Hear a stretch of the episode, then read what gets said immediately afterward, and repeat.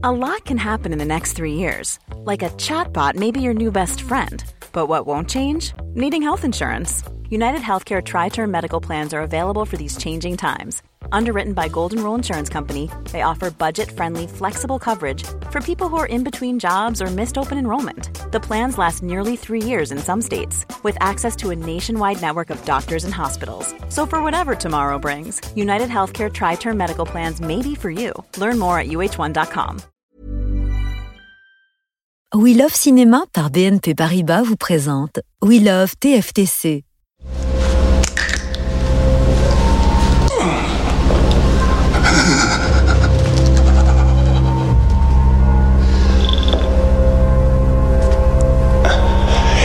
Toujours adoré ces petits moments de calme avant la tempête. Bienvenue dans ce nouvel épisode du podcast euh, We Love TFTC de We Love Cinéma. À mes côtés dans ce studio, Guillaume et Aurélien. Comment allez-vous ça va très bien et toi Mais ça va très bien. Aujourd'hui, ça va être un épisode euh, spécial pour plusieurs raisons. La première, c'est parce que nos invités, on va les avoir au téléphone.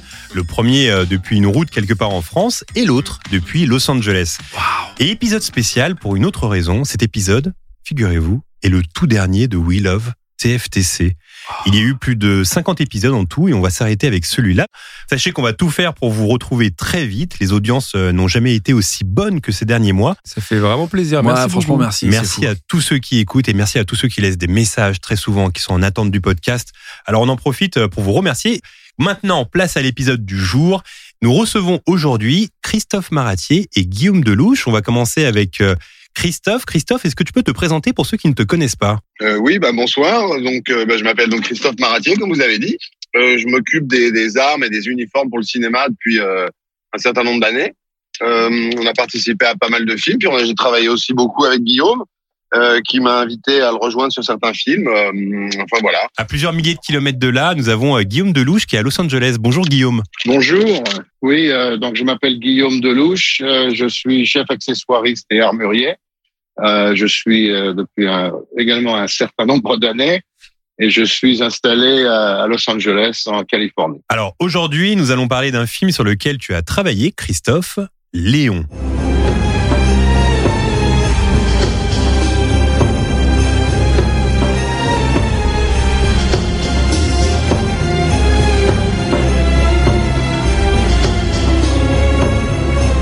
Réalisé par Luc Besson et sorti en 1994, Léon raconte l'histoire d'un tueur à gages qui va accueillir chez lui par la force des choses une jeune fille de 12 ans qui vient de voir sa famille se faire assassiner.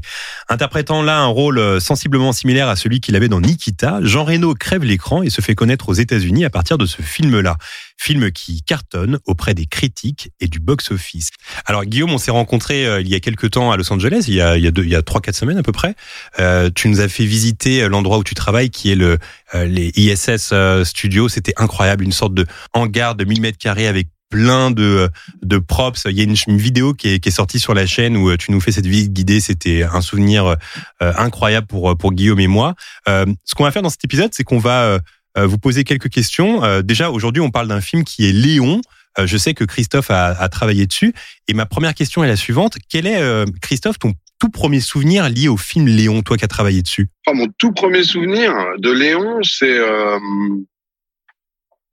ah, bah, j'ai un souvenir assez flash du casting en fait quand quand on était déjà en répétition. Donc euh, bah, le, tournage avait pas commencé, mais on était en répétition au studio d'Épinay. Et puis il y a pas mal de gens qui venaient pour euh, pour faire l'équipe d'intervention du SWAT, les, les les gars qui viennent euh, qui viennent essayer de déloger Léon dans son appartement. Mhm.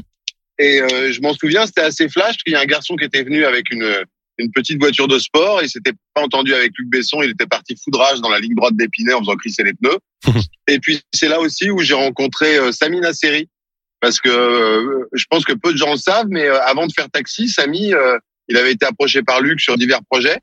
Et il était venu et il était dans le groupe d'intervention. euh, il était encore très peu connu. Et, euh, et c'est la première fois que je l'ai rencontré. Et c'est drôle, mais quand on parle de Léon, je repense à ce moment-là, au casting à Épinay, quand on était tous en train de préparer et tout ça. Voilà, oui. Je crois que le premier souvenir que j'ai de Léon, ce serait ça, quoi. Et C'est marrant que tu me dises ça, Christophe, parce que j'avais préparé des petites infos euh, rares sur, sur Léon. Et elle était dedans. Effectivement, Samina Seri, elle fait partie du SWAT, donc on le voit pas. Il est sous un uniforme, il me semble. Oh bah, je suis désolé. Mais non, mais non, mais justement, c'est super. Truc, merde. Justement, c'est super parce que tu l'as raconté toi-même. Et en fait, c'est comme ça que Luc Besson l'a découvert et après lui a donné le rôle pour, pour Taxi, finalement, le rôle principal. Exactement comme ça. Tout à fait, c'est ça. Et l'autre comédien dont le nom m'échappe, mais que j'ai revu après dans quelques pubs, eh ben lui, par contre, était pas content d'être cagoulé et il était reparti, comme je vous dis, en crisser les pneus de cette voiture de sport. Et euh, bah bien, bien, enfin, je sais pas, il aurait peut-être dû rester parce que, que Samy, voilà ce qu'il a fait après, quoi. C'est vrai. Guillaume, toi qui avais vu le film euh, Léon à l'époque, euh, c'est quoi ton tout premier souvenir lié à ce film? Alors mon tout premier souvenir lié à Léon, c'était euh, bah, tout d'abord les accessoires. J'étais déjà accessoiriste à l'époque. Euh, et puis je connaissais déjà le nom de Christophe Maratier que j'allais rencontrer euh, au téléphone, euh, je savais pas encore, quelques années plus tard pour un, un gros film historique. Et donc le, le, choix des armes était c'était c'était spécial. C'était un réalisateur français, mais un film qui se passe aux États-Unis avec des armes très unique pour euh, cerner le personnage de Léon. Donc, ça m'avait tout de suite. Euh, euh, je, je, suis d'ailleurs retourné voir le film une deuxième fois en salle parce que le, le travail accessoire était époustouflant, comme tous les films de Besson d'ailleurs. Christophe, est-ce que tu as une scène préférée dans Léon? Quand tu repenses à Léon, la scène que tu préfères? Oh ben moi c'est ce que je ce que je préfère parce que c'est un souvenir de, de tournage aussi c'est quand on l'a fait quoi c'est la scène de l'appartement dont on parlait là il y a quelques instants incroyable scène c'est vrai que c'est vrai que le couloir déjà, moi j'étais euh, j'étais ébahi euh, par la, par la, technique de Luc qui déjà euh, avait imaginé. Je sais pas si les gens le savent ou s'il y a eu des making of de ça, mais c'était à Épinay tout le couloir avec la mitrailleuse qui tirait une roquette. Il y avait un, un système de, cou de, de coulisses sous le décor, au-dessus du décor, avec des contrepoids à chaque bout, qui faisait que la caméra était glinguée sur un câble, au même titre que la roquette qui partait sur un câble propulsé par de l'air. Et on pouvait varier les vitesses Enfin, c'était assez impressionnant. Luc, euh, c'était le premier euh, en France qui jouait avec euh, des skateboards pour faire bouger la caméra ou qui faisait ce genre de montage très sophistiqué pour justement bénéficier à fond d'un effet avec la, la roquette. Et puis tout l'appartement et puis la scène des lasers où j'ai appris des, énormément de choses à ce moment-là parce que quand nous on avait des vrais lasers pour les pour les armes et quand j'ai montré ça à Luc dans le décor avec la fumée et tout ce qu'elle est, bah c'était assez impressionnant à l'œil mais pas assez pour lui donc en fait, il m'a expliqué que pour que ce soit vraiment impressionnant et que on soit tendu pour le personnage, fallait que ces lasers soient super présents et très impressionnants. Et du coup, il a fait venir des lasers de boîte de nuit. et en 93, c'était assez assez moderne, quoi. Et, donc c'était des lasers très très puissants qui faisaient des faisceaux bien plus larges que les vrais lasers d'armes. Et c'est ça qui balaye l'appartement de de Léon. Et donc quand je vois cette séquence, bah forcément, je repense à tout ça. Et c'était un moment tellement fort et tellement intense pour nous au niveau au niveau ambition professionnelle parce que c'est c'était très il y avait beaucoup de demandes de Luc quoi et c'était c'était un peu chaud pour nous donc on était très concentrés et voilà donc c'est un grand souvenir. Très bien. Guillaume, euh, toi qui avais vu le film deux fois à l'époque, est-ce que tu as une scène préférée dans, dans Léon? Euh, Oui, c'est le, bah oui, la, la scène de l'assaut, euh, évidemment. Et, euh, la, la, scène d'ouverture, la première scène, quand les gardes du corps du personnage qui s'appelle le gros dans, dans le film mm. euh, disent qu'il y a quelqu'un en bas et il est sérieux, c'est probablement ma scène préférée. Très bien. Parce qu'il y, y, a une très très bonne ambiance. Guillaume Rouge. quel est ton tout premier souvenir Guillaume, de, Guillaume Guillaume Bruce, quel est ton premier souvenir de Léon Eh ben, mon premier souvenir, ça a été, euh, je pense, un ami de mes parents qui l'avait enregistré. Sous nous, on n'avait pas Canal et ils avaient enregistré le film. Et du coup, j'avais regardé, la, je l'ai regardé en cassette, il me semble, à l'époque. Et, euh, et j'avais, bah, j'étais jeune ado et j'avais trouvé ça hyper bien. Et surtout, je me disais, euh, je me le suis redit en le revoyant, je me disais, c'est fou quand même de se dire que c'est quand même un film, bah, un film français de ce niveau-là, quoi. Où tu te dis, mais attends, mais c'est un film français. Alors que, tu sais, on était bercé par tous ces trucs d'action euh, qu'on dit tout le temps, tu vois, mais ce truc-là, je me suis dit, waouh, ouais, d'accord, c'est vraiment la même chose, quoi. Sauf que c'est Jean Reno et Luc Besson. Figure-toi que c'est ce que j'avais noté dans, bah, dans mes notes. En fait, à l'époque, ce que j'avais ressenti en voyant ce film, c'était la fierté que ce soit un film français. Ouais, un peu. Hein. Franchement, j'étais fier. parce qu'il y avait ce truc où, comme tu disais, on avait été biberonné au film d'action américain. Et là, je voyais un film qui avait vraiment rien à envier au film américain. Mm. Et je me disais, bah, en vrai, euh, Cocorico, quoi. Tu sais, j'étais vraiment euh, fier qu'on ait fait un film français comme ça. Euh, et moi, mon premier souvenir de film, pareil que toi, je crois que je l'ai vu en cassette. Et, et c'est vraiment le, la, la, première chose qui m'est euh, venue à l'esprit. Aussi, ce que j'aimais, c'est que euh, malgré mon jeune âge, qui est sorti en 94, je devais avoir 12 ans, eh ben, j'arrivais quand même à sentir la patte Besson parce que moi, j'avais été marqué par Nikita aussi quand j'étais petit. Mm. Et il y a vraiment une patte Besson dans sa façon de filmer. Et même les gueules. Il choisit des gueules dans ses films à chaque fois, Besson. Mm. Et hum, avec le recul, il y a un truc assez drôle parce que j'ai travaillé sur le film avant, avant de préparer les podcasts. Et ben, c'est drôle de se dire que euh, finalement, Jean Reno, il a fait au même moment Les Visiteurs et Léon. C'est-à-dire qu'en fait, il est Godefroy le Hardy et Léon. Vraiment deux rôles complètement différents. Et il a tourné ça pratiquement au même moment parce que Visiteur c'est 93, Léon c'est 94. Donc on a euh, le même personnage et c'est vraiment deux rôles complètement différents quoi. Mais d'ailleurs, euh, je me disais ça, c'est marrant d'avoir euh, dû s'être dit, ok, je vais faire un film d'action avec Jean Reno, parce que c'est pas un acteur auquel tu penses en film Eh d'action. ben on va y venir à la Eh fin ben, dans les ouais. anecdotes croustillantes. Aurélien, ton premier souvenir de Léon? Eh bien, pareil, je pense que c'est une des premières cassettes vidéo que j'ai achetées euh, moi-même. Ah Enfin, c'était une des premières cassettes. euh, parce que, bah, pareil, en fait, je pense que Luc Besson, bah, petite fierté, quand je l'ai vraiment découvert au début des années 90, euh, je le mettais au même niveau que les réalisateurs d'action que j'aimais bien, les euh, Mm. McTiernan, euh, les John Woo que je commençais à découvrir, et Tarantino, c'était à peu près la même époque, 93-94. Et en fait, j'ai vu euh, Léon beaucoup avant de voir Nikita. Pour moi, Luc Besson, c'était le grand bleu, en fait. Donc, euh, je m'étais Mm. pas du tout dit qu'il avait ce côté hyper nerveux, hyper euh, euh, énervé. Je me rappelle de voir très souvent Léon à cette époque. Très amoureux de Nathalie Portman, parce qu'en vrai, j'avais 13 ans, quoi. Et même, euh, 13-14 ans. même l'affiche, elle fait pas française. Ce que je veux dire Ouais, puis, Il y a tu tout, sais, tout il y a le package. en fait. Dedans, donc il y a Ouais. des fois des trucs en anglais. Enfin, moi, je comprenais pas trop. Je fais, c'est quoi je... J'avais du mal à capter que, que c'était un film français, en fait. Pour moi, c'était un truc Après, un peu je sais pas ce qui fait ça aussi un peu, c'est le fait que Jean Reno ne parle pas beaucoup dans le film. Ouais, Ouais, aussi. Je sais pas si maintenant c'est, c'est, enfin, les gens ressentent ça maintenant, parce que tu vois, maintenant il y a eu tous les, il y a eu plein de films d'action français, tu vois. Oui, bien sûr. C'est plus, Bah, plus répandu Besson, que en fait. nous, euh, à notre Besson, époque, il en a vrai, inventé- les films d'action français, il n'y en avait pas vraiment beaucoup. Bah, lui, il a inventé un peu ce truc. Hein, avec, c'est vrai, il y a Taken, il y a le transporteur, tout ça, c'est Besson à la production. Ouais, voilà. Même Taxi, tu vois, en vrai, il y avait Taxi, tout ce truc euh, où ils où ont ça- inventé un peu un film d'action à la française, ce qui n'existait pas. Là, Léon, c'était un peu euh, un film américain avec des Français dedans et un côté un peu Puis français. tu vois, je sais pas si je dis une bêtise, mais j'ai l'impression quand même que Besson, il a, il a installé un truc parce que j'ai j'ai le sentiment que tous les réalisateurs comme Alexandre Aja, etc., finalement, ils ont, ils se sont servis Oui.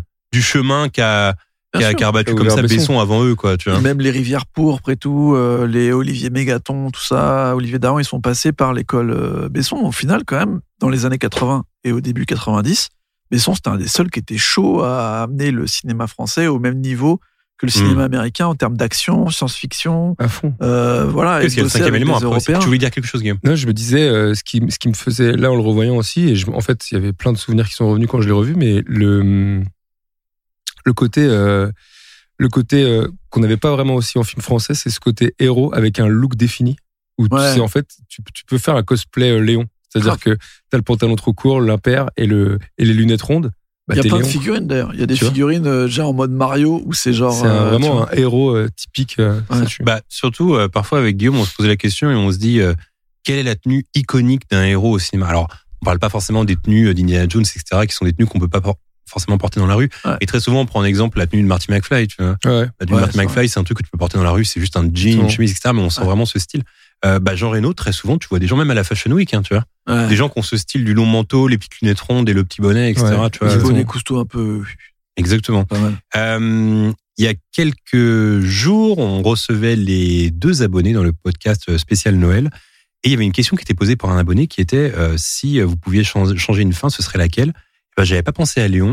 Et moi, je me souviens que la première fois que j'ai vu Léon, la fin m'avait marqué. quoi. Mmh. Ouais, c'est T'as tellement envie qu'il réussisse. Tu vois. T'as tellement envie Ouais. qu'il s'en sorte. Surtout que euh, ça passe pas loin quand même. Ça passe pas loin, tu vois. Il a, on voit en gros la euh, lueur du, du ciel, etc. C'est incroyable d'ailleurs euh, la scène, euh, enfin pas trop spoiler non plus, mais où euh, il arrive à traverser tous les couloirs, tous les C'est escaliers avec le masque et c'est tout. génial. Moi à l'époque ça m'avait marqué Ouais, de moi fou. aussi, j'étais là, le- ouais, il est trop intelligent. C'est vrai quand tu quand tu notes, Il est trop fort surtout. Ouais. tu notes ce qui se passe vraiment dans le film, il se passe pas énormément de choses en vrai. Tu Mm. vois, tout se passe dans le même étage, euh, c'est que des petites scènes.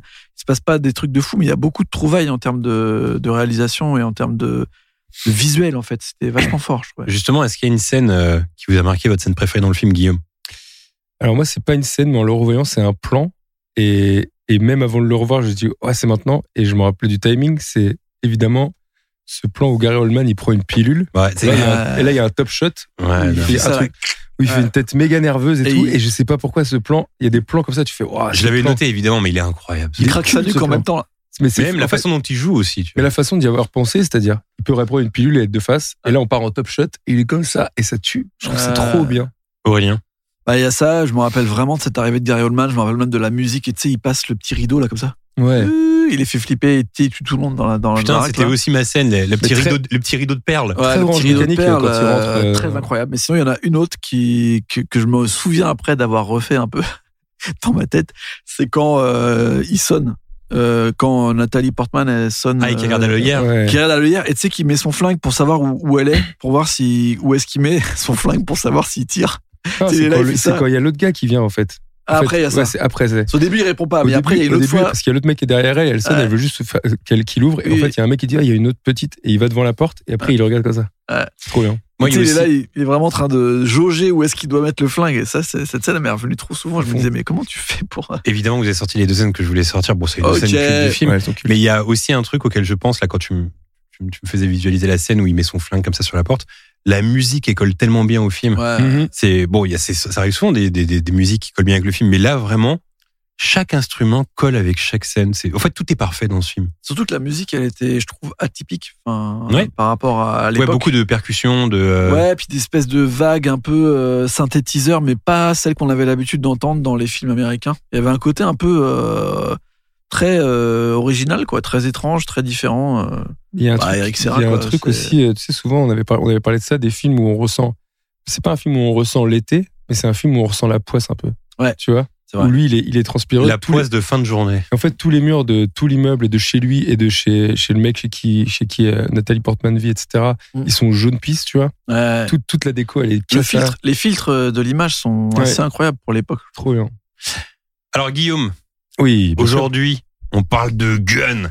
De On parle de gros gun. gun. Exactement. Un flingue. Et tu t'es fait un petit plaisir, t'as classé, euh, euh, tu m'as dit en début d'émission, tes 5 guns Oui, préférés dans l'histoire du cinéma. J'ai passé en revue, euh, en revue des. Parce que, Parce comme que là, on est face à des spécialistes. ouais, Christophe Maratier et Guillaume Delouche sont là. Ce sont les spécialistes des guns. Exactement. Et alors, euh, bah, j'ai pensé à un, à un gun. Enfin, le premier truc qui m'est, le premier gun qui m'est venu, c'est-à-dire que je vous dis un gun iconique de l'histoire du cinéma. Vous pensez à quoi? Ouais, Bah alors attends, bah il- forcément il y a le gun de Dirty Harry. Euh, Oui. Mais le Il premier. y a le minigun de Schwarzy dans euh, Terminator 2 quand il est à la fenêtre. Eh ben, alors attends. Quoi? Parce que moi, j'ai pensé direct à Terminator 2, effectivement. Ouais. Parce que tu parles de minigun, tu parles de la. Alors non, je parle pas de son fusil à pompe, Ah voilà. mais je parle de son minigun quand il est à la fenêtre à la Ah fin oui. et qui défonce tous les, toutes les voitures Qui de flics. pas un, qui n'est pas un fusil à pompe d'ailleurs, qui est une Winchester 1887, parce que c'est le Ouais, il premier auquel j'ai pensé. Ouais. Exactement.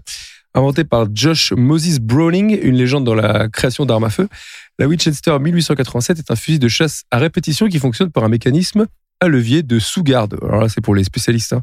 Elle est équipée d'un levier placé euh, derrière la détente et l'action du levier, lorsque tiré, éjecte la cartouche et lorsque remis en position, amène une nouvelle cartouche dans la chambre. C'est pour ça que tu as juste à faire ça. Et en fait, euh, sur le tournage, il y en avait quatre différentes, toutes avec des petites modifications, notamment la taille de la crosse et du canon, pour que Arnold Schwarzenegger puisse la recharger facilement en la faisant tourner sur son doigt tout en conduisant une moto. Tu connais, est-ce que tu connais l'anecdote de ce, de ce fusil et de Arnold Schwarzenegger? Hmm, Peut-être pas. Eh ben, figurez-vous qu'il y en avait donc euh, quatre qui étaient sur le plateau et quatre qui étaient donc modifiés pour le tournage. Et euh, entre les prises, il a voulu faire le fameux retournement avec une qui n'était pas modifiée et qui était donc une vraie, qui était très lourde. Et euh, il a failli se péter le doigt, figurez-vous, parce que c'était Ah pas, ouais. pas du tout le, le bon mouvement. Ok. Voilà, bah, je vous la donne, c'est une anecdote tapienne ou pas Écoute. euh, Ah bah quand c'est pas lui qui les donne, ça croustille pas. Hein. mais tu me laisses terminer J'allais dire qu'elle était géniale. ah ben voilà, il Bah a fallu se péter le doigt. notre Schwarzy, là. Et euh, voilà. Et James Cameron, je pense que j'étais perdu dans ma note. Et James Cameron a écrit son script avec spécifiquement cette arme en tête, comme toutes les armes du film, une trentaine de modèles différents en tout, pour environ 200 armes sur le set. Ah ouais. Set à gros, euh, à gros bras. Notons euh, pour l'anecdote aussi que la Winchester 1887 faisait aussi partie des armes favorites de Clyde Barrow, du célèbre duo de gangsters Bonnie and Clyde, Ah oui. puisqu'elle a été retrouvée dans sa planque après sa mort. Autre Ah ouais. film de James Cameron, Aliens, sorti en 1986, dans lequel on voit le là. pulse rifle. Mais attends, tu, alors, alors, petite anecdote. Oui. J'ai demandé à ce que ce soit mon cadeau de Noël. Le pulse rifle? Bien sûr. Bien joué. Parce qu'en fait, le Pulse Riff, il a été réédité en airsoft Eh ben, euh, avec euh, le petit. Alors, tu sais, cette mitraillette qu'on voit dans Aliens, il y a le petit chargeur qui défile en numérique. Oui, bien sûr. On peut voir les balles, genre 98, 99, machin. Et en fait, euh, tout est refait, sauf que c'est des billes qui sortent.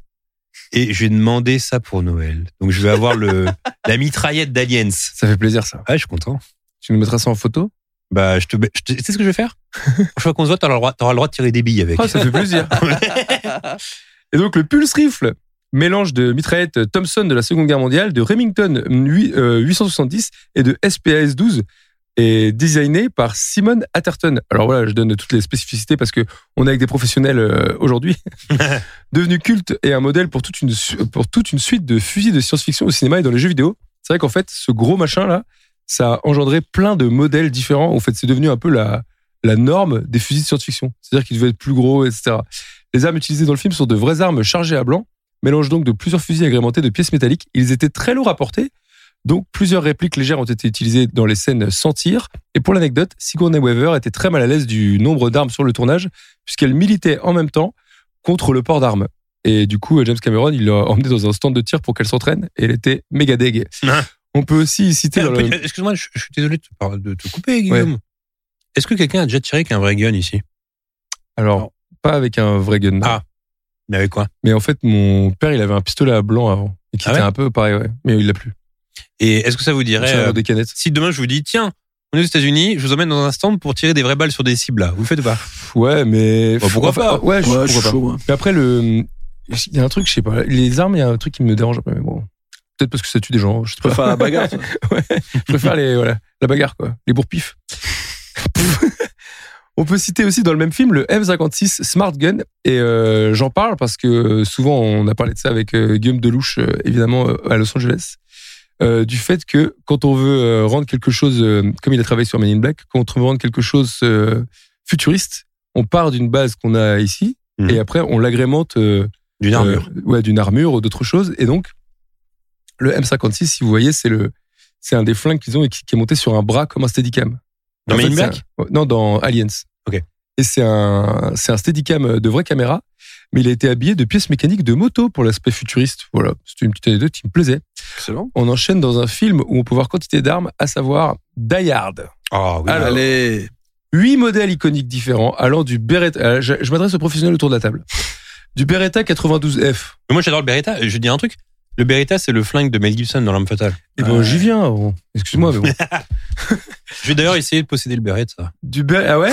Ouais. du Beretta 92F au Smith Wesson Model 15 au Eckler Koch P7 M13 de Hans Ah, c'est un Gruber. petit HK. Exactement. La belle recette pour faire un beau film de Noël, évidemment. Beretta 92F qu'on retrouve dans un autre film qu'on adore ici, L'arme fatale. Bien sûr. Évidemment. Euh, autre- entre parenthèses, tout à l'heure, tu m'as demandé quel était mon gun préféré dans l'histoire du cinéma. Comment j'ai pu oublier ça? Et d'ailleurs, ça se trouve, il est dans ton classement. Tout simplement le meilleur flingue de l'histoire du cinéma, le flingue de Robocop. Il n'est pas dans Ah le classement. ouais, il est pas. Mais pas C'est le meilleur flingue. Le Desert. Eagle un peu stylé là. Un peu bien gros en plus. Desert Eagle, c'était un peu à la mode euh, dans les années 90. Eh ben, je vais vous donner une anecdote pour les spécialistes des armes. Ah. Puisque, alors je sais- ça c'est vraiment, vraiment, j'ai envie de le lire avec la voix des gens qui nous disent sur Twitter. C'est impossible. Alors, attention. Il est en réalité impossible que John McClane porte un Beretta 92F dans le film, puisqu'il n'était pas admis à l'époque d'en porter pour un officier de la police de New York. ça c'est pour les spécialistes ça. C'était peut-être son arme privée. Ah non, mais donc les vrais flics n'avaient pas le droit d'avoir des Beretta Et les Non. inspecteurs C'était pas celle-là. En, là, en C'était tout cas, la police de New York, elle avait pas le droit au Beretta. Ok, d'accord. C'était un autre, un autre type de gun. Et, euh, et oui, et j'avais une anecdote évidemment à propos du gun dans dans euh, Die Hard, mais parce que pense qu'on a donné toutes les anecdotes qu'on connaissait sur Die Hard. On en a déjà parlé plein de fois de Mhm. Die Hard, mais Die Hard dans Mais, Die Hard, mais en vrai, pas de son. c'est vrai On n'a jamais fait de Die Hard en podcast, il me semble. Et on n'a jamais fait de Die Hard en vidéo store. T'es sûr Mais comment Ouais, alors ouais. Mais quand- attends, Parce, que, juste on parle tout le temps de ce film. Quand je disais l'anecdote, j'étais là. Oui, je le savais déjà, mais bon, je vais le redire. Les armes du tournage étaient donc euh, chargées de balles à blanc, modifiées pour faire un maximum de bruit sur le tournage. Hmm. Et dans une Ah des oui. scènes, Bruce Willis a tiré trop près de son oreille et a perdu deux tiers de son audition à l'oreille gauche. Attends, mais dans quoi on en a Effectivement, je par- j'en ai Bah, parlé sur TFTC, mais Ouais.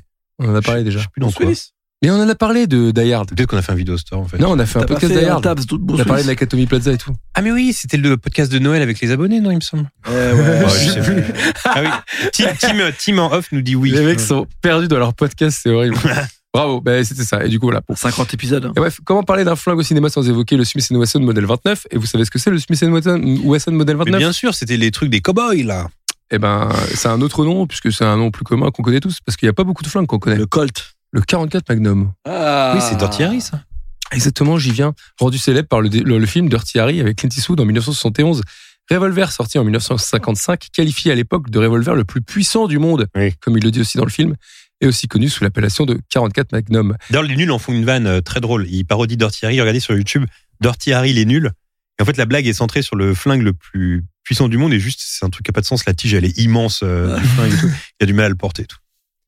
Et donc, euh, tellement culte qu'on l'a vu aussi dans Taxi Driver, Fast and Furious 5, Double Détente ou encore Léon, dont on parle aujourd'hui. Ah ouais. pistolet préféré de Dirty Harry, donc, qui change pourtant de modèle en 1983 pour un pistolet Automag dans Sudden Impact, le troisième épisode de Dirty Harry, seul épisode de la franchise réalisé par Clint Eastwood et qui a détesté cette arme sur le tournage. Et Petite anecdote tabzienne, Oui. en effet, elle n'arrêtait pas de se coincer pendant le tournage. Et il la balançait régulièrement de rage. Mais comme il tournait à Santa Cruz Beach, elle finissait parfois dans l'eau. et figurez-vous qu'il y avait un plongeur sur le plateau qui était chargé d'aller la pas chercher, d'aller la chercher et de la laisser sécher pour, avant d'être réutilisée pendant le tournage. Alors Voilà. j'ai une bonne info, euh, Tabzienne, sur Ah, euh, j'aime Sudden ça. Impact. Alors je crois que c'est dans Sudden Impact. Hein. Il me semble que c'est le premier film de Jim Carrey en tant qu'acteur. Ah bon? Ouais, dans Dirty Harry. Ah, Ah, il joue un, Il joue un, inspecteur, non? Non, il joue un fou, qui est, un, mec qui fait de la musique. Ou quoi, Ah, comme ouais. Et donc pour le cinquième euh, pistolet, j'avais choisi un pistolet et pas des moindres puisque euh, je l'ai choisi euh, à dessein puisque quelqu'un autour de cette table l'a tenu dans sa main. Ah, Il s'agit du pistolet euh, iconique euh, de Jack Sparrow bah oui. dans Pierre des Caraïbes. Ah. Oui, alors. Alors, j'ai très peu d'anecdotes là-dessus parce que en fait je pensais qu'on pourrait en parler avec les autres. Mais Mais il a pas bossé sur Pirates des Caraïbes. Non, mais on va, on va vous Voilà. expliquer ce qui se passe. Voilà. Donc, on était euh, dans les studios d'ISS à Los Angeles avec euh, les deux Guillaume, Guillaume Bose, Guillaume Mhm. Delouche. Et en fait, on est entré dans une sorte de coffre-fort comme ça. Et d'ailleurs, avant d'entrer dans le coffre-fort, il nous disait euh, il ne faut pas filmer la porte du coffre-fort, Ouais. il ne faut pas filmer les toits parce que sinon les cambrioleurs peuvent comprendre par où passer. Et donc, à l'intérieur de ce coffre-fort, il y a tous les vrais guns, des, vrais guns, hein, pas des répliques, hein, des vrais guns qui ont servi pour les films. Donc il y a plein de trucs. Il y a effectivement le flingue de Léon à l'intérieur. Euh, il y a euh, euh, les flingues d'Oblivion, de Terminator. Il y a plein de trucs. Et il y avait le flingue de Jack Sparrow, donc le flingue des Pirates des Caraïbes que Guillaume Delouche avait entre les mains. Et forcément, moi, je lui ai dit, est-ce que je peux le tenir entre les mains? Parce que moi qui adore les props, je veux pouvoir les, me dire que je les ai eu dans, ma, dans mes mains. Et il m'a dit oui, il m'a pris en photo, c'était trop bien et tout. Et, et puis voilà, c'était trop mais cool, en fait quoi. ce qui est fou c'est que je- enfin, c'est ça l'intérêt c'est de se dire que en fait ce flingue si tu le vois dans une brocante bah tu t'en fous. Oh, attention Non mais tu vois tu te dis bon c'est un flingue de pirate voilà. Et en fait, le fait, c'est ça qui est incroyable dans ce truc, et c'est pour ça qu'on aime les props aussi, c'est de se dire, bah, il a, comme s'il avait vu des choses. Tu vois ce que Mais je veux oui. dire? Il a vécu Mais des choses. Complètement, c'est exactement ça. Et là, pour vous dire, aujourd'hui, j'ai donc, euh, je suis venu au podcast avec euh, un blouson. Euh, Maman, j'ai raté l'avion que t'allais 2. dire, Je suis venu avec un flingue. un, blason, un blouson Maman, j'ai raté l'avion 2 qui a donc servi sur le tournage parce que c'était un blouson qui appartenait à un des membres de l'équipe technique. Et là, quand, quand j'ai, là, j'ai ce, ce blouson entre les mains pendant que je vous parle. Et c'est fou de se dire que ce blouson, en 92, je crois que le film a été fait, euh, et ben, il a vu le tournage, quoi. Il était là, il était à New York, euh, dehors, il a vu Il le est bien tournage. conservé. Hein. Il- Ouais, il est bien. Et là, aujourd'hui, il est sur mes épaules. Et c'est ça que j'aime, comme tu dis, Guillaume, avec les props, c'est de se dire que tu possèdes quelque chose euh, qui, qui était là euh, de façon iconique. Tu vois, j'ai la, j'ai la chance d'avoir la chemise de Robin Williams dans Will Hunting quand Matt Damon le prend dans ses bras. C'est la seule chemise qui existe. Exactement. La chemise qu'on voit à l'écran. Et C'est pas un truc que tout le monde peut comprendre. C'est ça, en ouais, fait. c'est ça, ouais. C'est qu'on se dit, bon, bah, les gens, ils vont dire, bon, c'est un bout de tissu. Mais c'est pas un bout de tissu. Non, non, c'est pas un bout de tissu. C'est un bout d'histoire. Après, c'est comme l'histoire, les gars. J'ai une bonne question euh, euh, pour vous deux, les gars. Je vais commencer avec toi, Guillaume. Euh, de tous les films que tu as vus, si là, demain, je te dis, regarde, Guillaume, je suis blindé. J'ai ga- j'ai gagné à l'euro million. Je t'offre le propre que tu veux. Pour vous donner une idée, il y a, le, Hmm. il y a une des, des- un des animatroniques, je crois, il doit y en avoir 3-4. D'E.T. qui a été vendu aux enchères, c'est souvent passé dans les stories sur. Twitter en ce moment. Elle a été vendue pour euh, 2,4 millions d'euros. Mais toi, je gagne 300 millions d'euros au loto, je peux t'acheter n'importe quel propre. Bah, Tu veux que je t'offre quoi? Bah, je dirais quand même la- une des DeLorean du film, quoi. Mais bon. La vraie DeLorean Bah du ouais, la film? vraie DeLorean. Eh ben, je te l'offre. C'est gentil. Eh ben, je te l'offre. Déjà, tu m'as offert un tour dans une DeLorean. Ah oui, c'est vrai. Est-ce eh ben, est-ce qu'on raconte ces trucs? C'était trop bien. Ben, on je pense qu'on l'avait déjà raconté. Ah, on mais l'a oui, déjà raconté? Ok. En fait, C'était génial. c'était l'anniversaire de Guillaume et comme il est fan de Retour à le futur, je m'étais dit, bah, ce qui serait trop bien, ce serait de contacter quelqu'un qui a une vraie DeLorean trafiquée de Retour à le futur, de lui bander les yeux, on enlève le Ouais, masque fou. et tu fais un tour dans la DeLorean. C'est vrai qu'en bas de chez moi, il y avait la DeLorean. Ce qui est génial, c'est que Et voilà. je l'ai la vidéo de cette. euh, ce. Effectivement, c'est donc Franck euh, My Life que vous pouvez suivre sur les réseaux qui avait ça. Exactement. Et évidemment, on n'a pas le droit de la conduire, c'est normal. Mais on peut rentrer sa date de naissance. Et ça, c'est magnifique. Ah, il avait rentré ta date de naissance. Ah, mais attends, tu m'as jamais raconté ton petit tour à l'intérieur, parce que toi, t'as fait ton petit tour, t'es rentré dans la voiture, t'as fait ton petit tour, mais comment ça s'est passé Tu m'as jamais raconté ça Ben, ce petit tour, j'étais, émerveillé. Après, on, on a fait le tour du pâté de maison et tout, mais il y a quand même ce truc où tu te dis, mais j'avais les yeux partout, quoi. Je me disais, ça y est, ça va partir. Bon, ça va jamais assez vite parce qu'on était dans plus ou moins en région parisienne. Je vais faire, euh, je pas aller à la bonne vitesse, mais en tout cas, Il y a euh, tout dans sa voiture. Dans- sa voiture, il a mis le convecteur temporel, Ouais. euh, il y a vraiment tout, quoi, tu vois. Et ce qui est bien, c'est que quand tu montes dans sa voiture, il pousse le truc à fond parce qu'il met la soundtrack de Retour vers le futur. Ouais, tu Donc t'es vraiment dans l'ambiance. à C'est génial. quoi. C'était trop bien. Aurélien, ce serait ce props. si tu pouvais, je t'offre un props, j'ai gagné l'euro million. Ouais. Tu veux lequel? Euh, moi, ce serait un vaisseau spatial. Un vaisseau spatial. euh, Toi, tu dis tous mes fonctionnel, 300 millions. Tout fonctionnel. le vaisseau spatial de. De gendarme extraterrestre. Oh, ouais. Moi, je pensais plutôt à Independence Day ou un truc comme ça, quoi. Un truc un peu Moi, en plus, je sais même pas s'ils l'ont fait, c'est doit être une miniature, Euh, quoi. Ouais. Costume de Villeray dans la soupe aux choux. Je voudrais bien euh, une navette de V. Tu vois, les navettes blanches, là, avec leur Oh, signe là, de il y a nazi, là. J'aimais bien ça. Et tu mets ça où? Je sais pas, je vole avec, je me balade. Alors, euh, n'hésitez pas à nous dire sur Twitter, parce qu'à chaque fois on met le, le lien d'épisode, mettez-nous sous le lien de l'épisode le props que vous rêverez d'a- rêveriez d'avoir. Mais d'ailleurs, euh, donc le site sur lequel tu as acheté la chemise. euh, Prop Store. Prop Non, Store. oui, c'est ça. C'est une enchère et à la base, tu venais pour la combinaison totale. Enfin, Le Last la- Action Hero. Last Action Hero. Ah ouais? Ouais, à la base, Des Santiago à la veste. ouais, je vais vous expliquer. Je crois que j'ai déjà, j'ai déjà raconté, mais euh, en gros, il y a des, le- des enchères à Los Angeles tous les six mois sur Prop Store, un truc comme ça. Et c'est trop bien parce que tu as la caméra sur le, la salle des enchères et toi, tu, tu tapes euh, sur les enchères et puis tu sais, tu enchéris avec les autres, etc. Le prix monte et tout. Et à base, je m'étais dit, je veux l'ensemble de la Action Hero. Donc, il y avait le manteau en cuir, le flingue, le jean, les bottes, etc. Et avait moi, j'aurais mis ça dans un mannequin et c'était trop bien. Et c'était pas si cher en vrai quand j'avais vu le. Enfin, pas si cher. C'était 4000 dollars. non, mais c'était prix de départ 1500 dollars, franchement, 1500, tu vois. Il y a des gens qui partent en vacances et qui mettent Ouais. 1500 dans un voyage à New York. C'est parti beaucoup plus cher. Bien sûr, c'est parti en tout à 7000 et j'étais là genre je peux mettre 7000 quoi, tu vois. Et euh, du coup, j'avais des petites options derrière, tu vois, il y avait aussi le le trench euh, qu'a Schwarzenegger dans True Lies Mm. quand il se bat dans les chiottes. Il a un trench gris, bah, il était en Ah. vente, tu vois. C'était une de mes options, mais c'est pareil, c'est parti cher, etc. Et parmi toutes mes options, il y avait aussi la chemise de Robin Williams de Will Hunting. Euh, j'ai failli ne pas la gagner, mais finalement, je l'ai gagnée. Euh, disons que je me suis fait un, un petit plaisir comme ça, mais moi qui suis tellement passionné, c'est euh, Et c'est marrant de se dire que il y a des personnes sur cette terre qui sont tellement connues qui donnent de la valeur aux objets. Ouais, c'est vrai. Tu vois Genre, t'es tellement connu que là, bah, j'ai mis un t-shirt.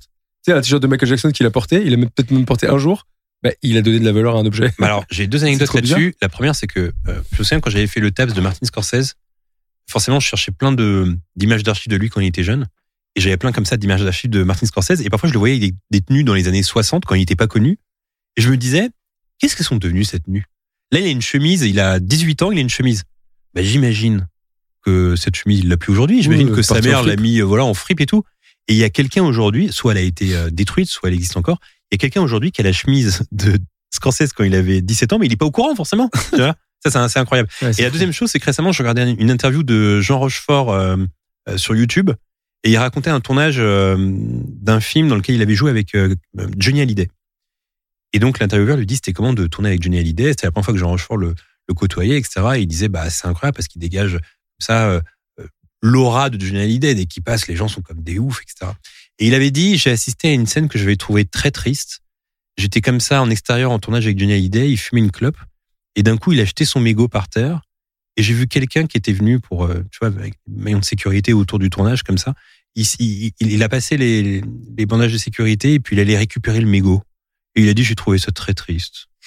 C'est un peu chelou, ouais. Mais il y avait ce truc où, oui, effectivement, pour un fan, t'as le mégot de Johnny Hallyday, tu vois. Je peux, je avaient- peux comprendre le délire. Sur, eBay, ils avaient vendu le chewing-gum de Britney Spears. Exactement. Mais tu vois, je peux comprendre le délire de ce fan. C'est marrant parce que je peux comprendre le délire de ce fan qui va chercher le mégot de Johnny, tu vois. Il y a ce côté, euh, c'est le mégot de Johnny. En plus, surtout Johnny en France, il y a vraiment des fans hardcore, quoi, tu vois. Hmm. Mais je comprends aussi ce côté triste de gars, t'es en train de ramasser un mégot d'un Ouais, type comme en ça, fait, tu si, vois. si tu prends du recul, ça n'a aucun sens. Ouais. Mais Mais, mais il l'encadre, il fait une, une belle petite gravure et, tu vas chez le gars et tu vois le mégot de Johnny. et Franchement, sa, et sa déco, c'est un mégot, quoi. ouais, mais, Au mur. ouais, d'accord, mais franchement, tu vois ça. Moi, si je vais chez Son le gars, c'est un standard, le gars. non, mais si je vais chez le gars et que je vois un truc encadré avec une petite gravure en or, machin et tout, et ben, franchement, T'es impressionné. non, c'est pas que je suis impressionné, mais en tout cas, ça me divertit, tu vois. je suis chez lui et ça, et ça me divertit plus qu'un type qui va avoir un, un, un tableau avec des taxis jaunes de New York achetés chez Jiffy, tu vois. Oui, c'est vrai. tu vois ce que je veux dire? Enfin, le. Jiffy fait mal. Bah bah, en même temps, c'est vrai. Euh, merci pour cette chronique de gueule. Bah, avec plaisir, enfin, vous rigolez. Excellent. Alors, Christophe et, euh, et Guillaume, on va faire un petit truc. J'ai j'ai sélectionné des films sur lesquels vous avez travaillé. Et l'idée, c'est de me raconter une petite anecdote sur ce film, la première qui vous vient à l'esprit. Donc, euh, j'ai comme ça visualisé votre filmographie qui est hyper impressionnante. Je vous donne un film sur lequel vous avez travaillé chacun et vous me donnez une petite anecdote, la première qui vous vient à l'esprit. Euh, on va commencer avec euh, Guillaume. Guillaume, je sais que tu as travaillé sur euh, le Truman Show. C'est le premier, fi- enfin, c'est le premier gros film sur lequel tu as travaillé quand tu es arrivé aux États-Unis. Est-ce que tu peux nous raconter une petite anecdote? Oui, euh, donc pour le Truman Show, on a, on a tourné le- la première moitié, les trois quarts du film en Floride, euh, dans une petite ville qui s'appelle Seaside, et euh, pour donc recréer le- l'île sur laquelle euh, Truman habite. Et puis après, le, on a migré vers Los Angeles pour tourner toutes les scènes avec Christophe euh, dans le- la salle de contrôle de- du studio. Et donc Christophe est, est incarné à l'écran par Ed, euh, Ed Harris. Ed Harris. Et pendant trois mois et demi, on a, euh, en fait, on avait casté euh, Dennis Hopper pour le rôle de Christophe. Et donc, on a, on a tourné le film pendant trois mois et demi en pensant que Dennis Hopper, c'était Christophe. Et quand on est rentré à Los Angeles, il y a eu un petit changement de casting de dernière minute. Et c'est donc Ed Harris qui est arrivé. Et euh, après une matinée, il a incarné Christophe. C'est lui qui est devenu Christophe. Et donc, c'était quand même un, moment assez euh, bizarre parce qu'on passe trois mois et demi en pensant qu'un personnage, c'est euh, joué par tel acteur. Mhm. Et puis on arrive et ça change. Donc il a il y a eu beaucoup de changements de dernière minute, mais comme Peter est quand même quelqu'un d'extrêmement euh, pointu, euh, la transition était parfaite et en fait Ed a fait un boulot formidable euh, en tant que comme ce personnage. Très bien, merci Guillaume. Euh, maintenant, autour de Christophe. Christophe, tu as travaillé sur La Cité de la Peur. Ah ouais Est-ce Ouais, que tu as ouais. une anecdote à propos de ce film? Oh bah une anecdote, euh, oui, je me souviens bien euh, du, du tournage à Cannes. Euh, Une anecdote particulière, je sais pas, mais euh, une fois encore, j'avais des yeux d'enfant. Je regardais ça après avoir fait le. On, a- on avait tourné ça juste après le festival de Cannes, en fait. Hmm. On avait profité des décors et de tout ce qui était encore en place pendant quelques jours après. Et une anecdote particulière, non, pas vraiment, à part ça, qui était quand même flash d'aller tourner au festival de Cannes. Moi, à l'époque, je, C'était un de tes premiers films, une ça. hein d'années. Ouais, c'est ça. Bah oui, il me semble. Hein, je devais avoir une vingtaine d'années, 19 ans ou 20 ans, quoi. Donc euh, voilà, non, c'est, c'est, c'est... puis on n'a pas, il n'y a pas eu une participation énorme. J'y suis allé quelques jours. Hmm. Je me souviens d'avoir essayé d'essayer les Holster avec Alain Chabat, toutes ces choses-là. Mais euh, c'était pas vraiment un gros film d'action, donc la participation de l'armurier, elle était, euh, elle était un peu, ah, elle était assez, assez simple. Quoi. Oui, c'était surtout les flingues de Chabat dans le film, quoi. C'était surtout ça, en fait. Ouais, Euh. ouais, ça, le Holster et puis euh, sa manière de dégainer et de braquer son flingue qui nous avait bien fait rire. Ouais. Euh, Guillaume, euh, le dernier film sur lequel tu as travaillé, qui est un immense film à, à, à, à venir, c'est le Oppenheimer de Christopher Nolan. Est-ce que tu as une anecdote sur ce, sur ce tournage? Euh, J'en ai beaucoup, mais malheureusement, je peux pas vraiment en parler Ah. avant que le film sorte. Euh, mais euh, je pense que ça va euh, mondialement, ça va être un succès euh, retentissant. C'est un film très important et, Ce que je peux euh, dire, et après la sortie, je pourrais vous en parler un peu plus. ce que je peux dire, c'est que dans la, parce que tu le dis dans la vidéo, c'est que euh, ta façon de travailler sur Oppenheimer, c'est que en gros, Nolan est quelqu'un de d'assez précis et de tatillon. Et en gros, ce que tu as fait, et c'est aussi ta façon de travailler à toi, c'est que pour Oppenheimer, tu t'es renseigné sur tous les, les vrais personnages qui jouent dans le film pour savoir à quel doigt ils portent leur alliance ou euh, s'ils fument beaucoup, euh, ce qui était le cas d'Oppenheimer. Et en gros, tu as affiché comme ça sur ton, euh, sur ton mur de bureau plein de photos, plein d'informations. Et c'est comme ça que tu as, travaillé pour trouver les bons props euh, pour les personnages d'Oppenheimer. Exactement. Oui. Quand on fait un film historique euh, et qu'on a la chance donc d'avoir un, un, plan de travail en fait, puisque ce sont des faits qui sont déjà arrivés, euh, donc on fait une recherche très poussée pour que euh, puisqu'on raconte la vie de quelqu'un, qu'on ait au moins fait l'effort d'être précis et puis d'être euh, authentique. Et donc on le fait pour nous, bien sûr, pour que le film euh, soit de bonne qualité, puis on le fait également pour les gens euh, qui dont dont on raconte l'histoire. Et effectivement, pour Oppenheimer, la recherche, euh, pas seulement pour les accessoires, évidemment, pour les costumes, pour pour les, euh, les décors, a été quelque chose que j'ai rarement vu euh, à ce niveau-là sur un tournage de cinéma. C'était euh, vraiment euh, quasi scientifique. Très bien. Donc, je pense que le, le, le public sera euh, très très enchanté de, de voir ce film. J'en suis certain. Christophe, euh, tu as travaillé sur le fabuleux destin d'Amélie Poulain. Mais alors, dans mes souvenirs, il y a des armes dans le fabuleux destin d'Amélie Poulain? Ah oui, oui, plein. Il y a énormément d'armes. C'était un truc de fou. Non, pas du tout. Il y en a très peu. il y en a très peu. Mais euh, comme Jean-Pierre est extrêmement précis, euh, on a pu le voir après, quand on a fait un long dimanche de fiançailles, euh, où là, il y en avait énormément des armes dans les tranchées et tout. Ça avait vraiment été la guerre. Mais pour l'épée de Zorro, il y a un moment où il y a le costume de Zorro euh, euh, et il fallait une épée. Donc pour ça, je suis allé sur le plateau. On en a parlé un bon moment. On a fait un casting de plusieurs épées avec le costume. Et euh, c'était pour une photo, je crois, qui apparaît dans le film. Exactement, dans et le puis il y avait, euh, ouais, exactement. Et euh, et puis à un moment, je crois qu'on voit une ou deux armes à un autre moment, mais euh, mais à chaque fois, de toute façon, quand Jean-Pierre a besoin d'une arme, même pour une- un plan qui dure quelques secondes, euh, on va en parler longtemps avant de tourner le plan, parce que comme Nolan, c'est quelqu'un d'extrêmement précis. euh, tout est bien réfléchi, pensé. Il y a rien qui est laissé au hasard. Et bah, ça fait partie du, du, du process, quoi. Très bien, merci. Guillaume, tu Moi, me je disais- voudrais, euh, Oui. je, je voudrais faire un, un- j'ai aussi une anecdote sur Amélie Poulain. Ah. Et je vais en profiter pour faire un shout-out euh, à ma ville natale.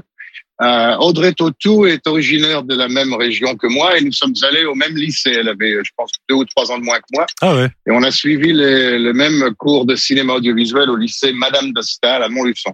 Ah, c'est drôle ça. je voulais, euh, Ah, donc, petite anecdote. c'est vraiment une école de stars là-bas à Montluçon. Ouais. Enfin, il y a une, il y a une star. Hein, Non, il y en a deux, manifestement. Euh, Guillaume, tu me disais, à, enfin, tu m'as raconté cette anecdote à Los Angeles. On était privilégié avec Guillaume, mais tu as travaillé sur le premier Jurassic World.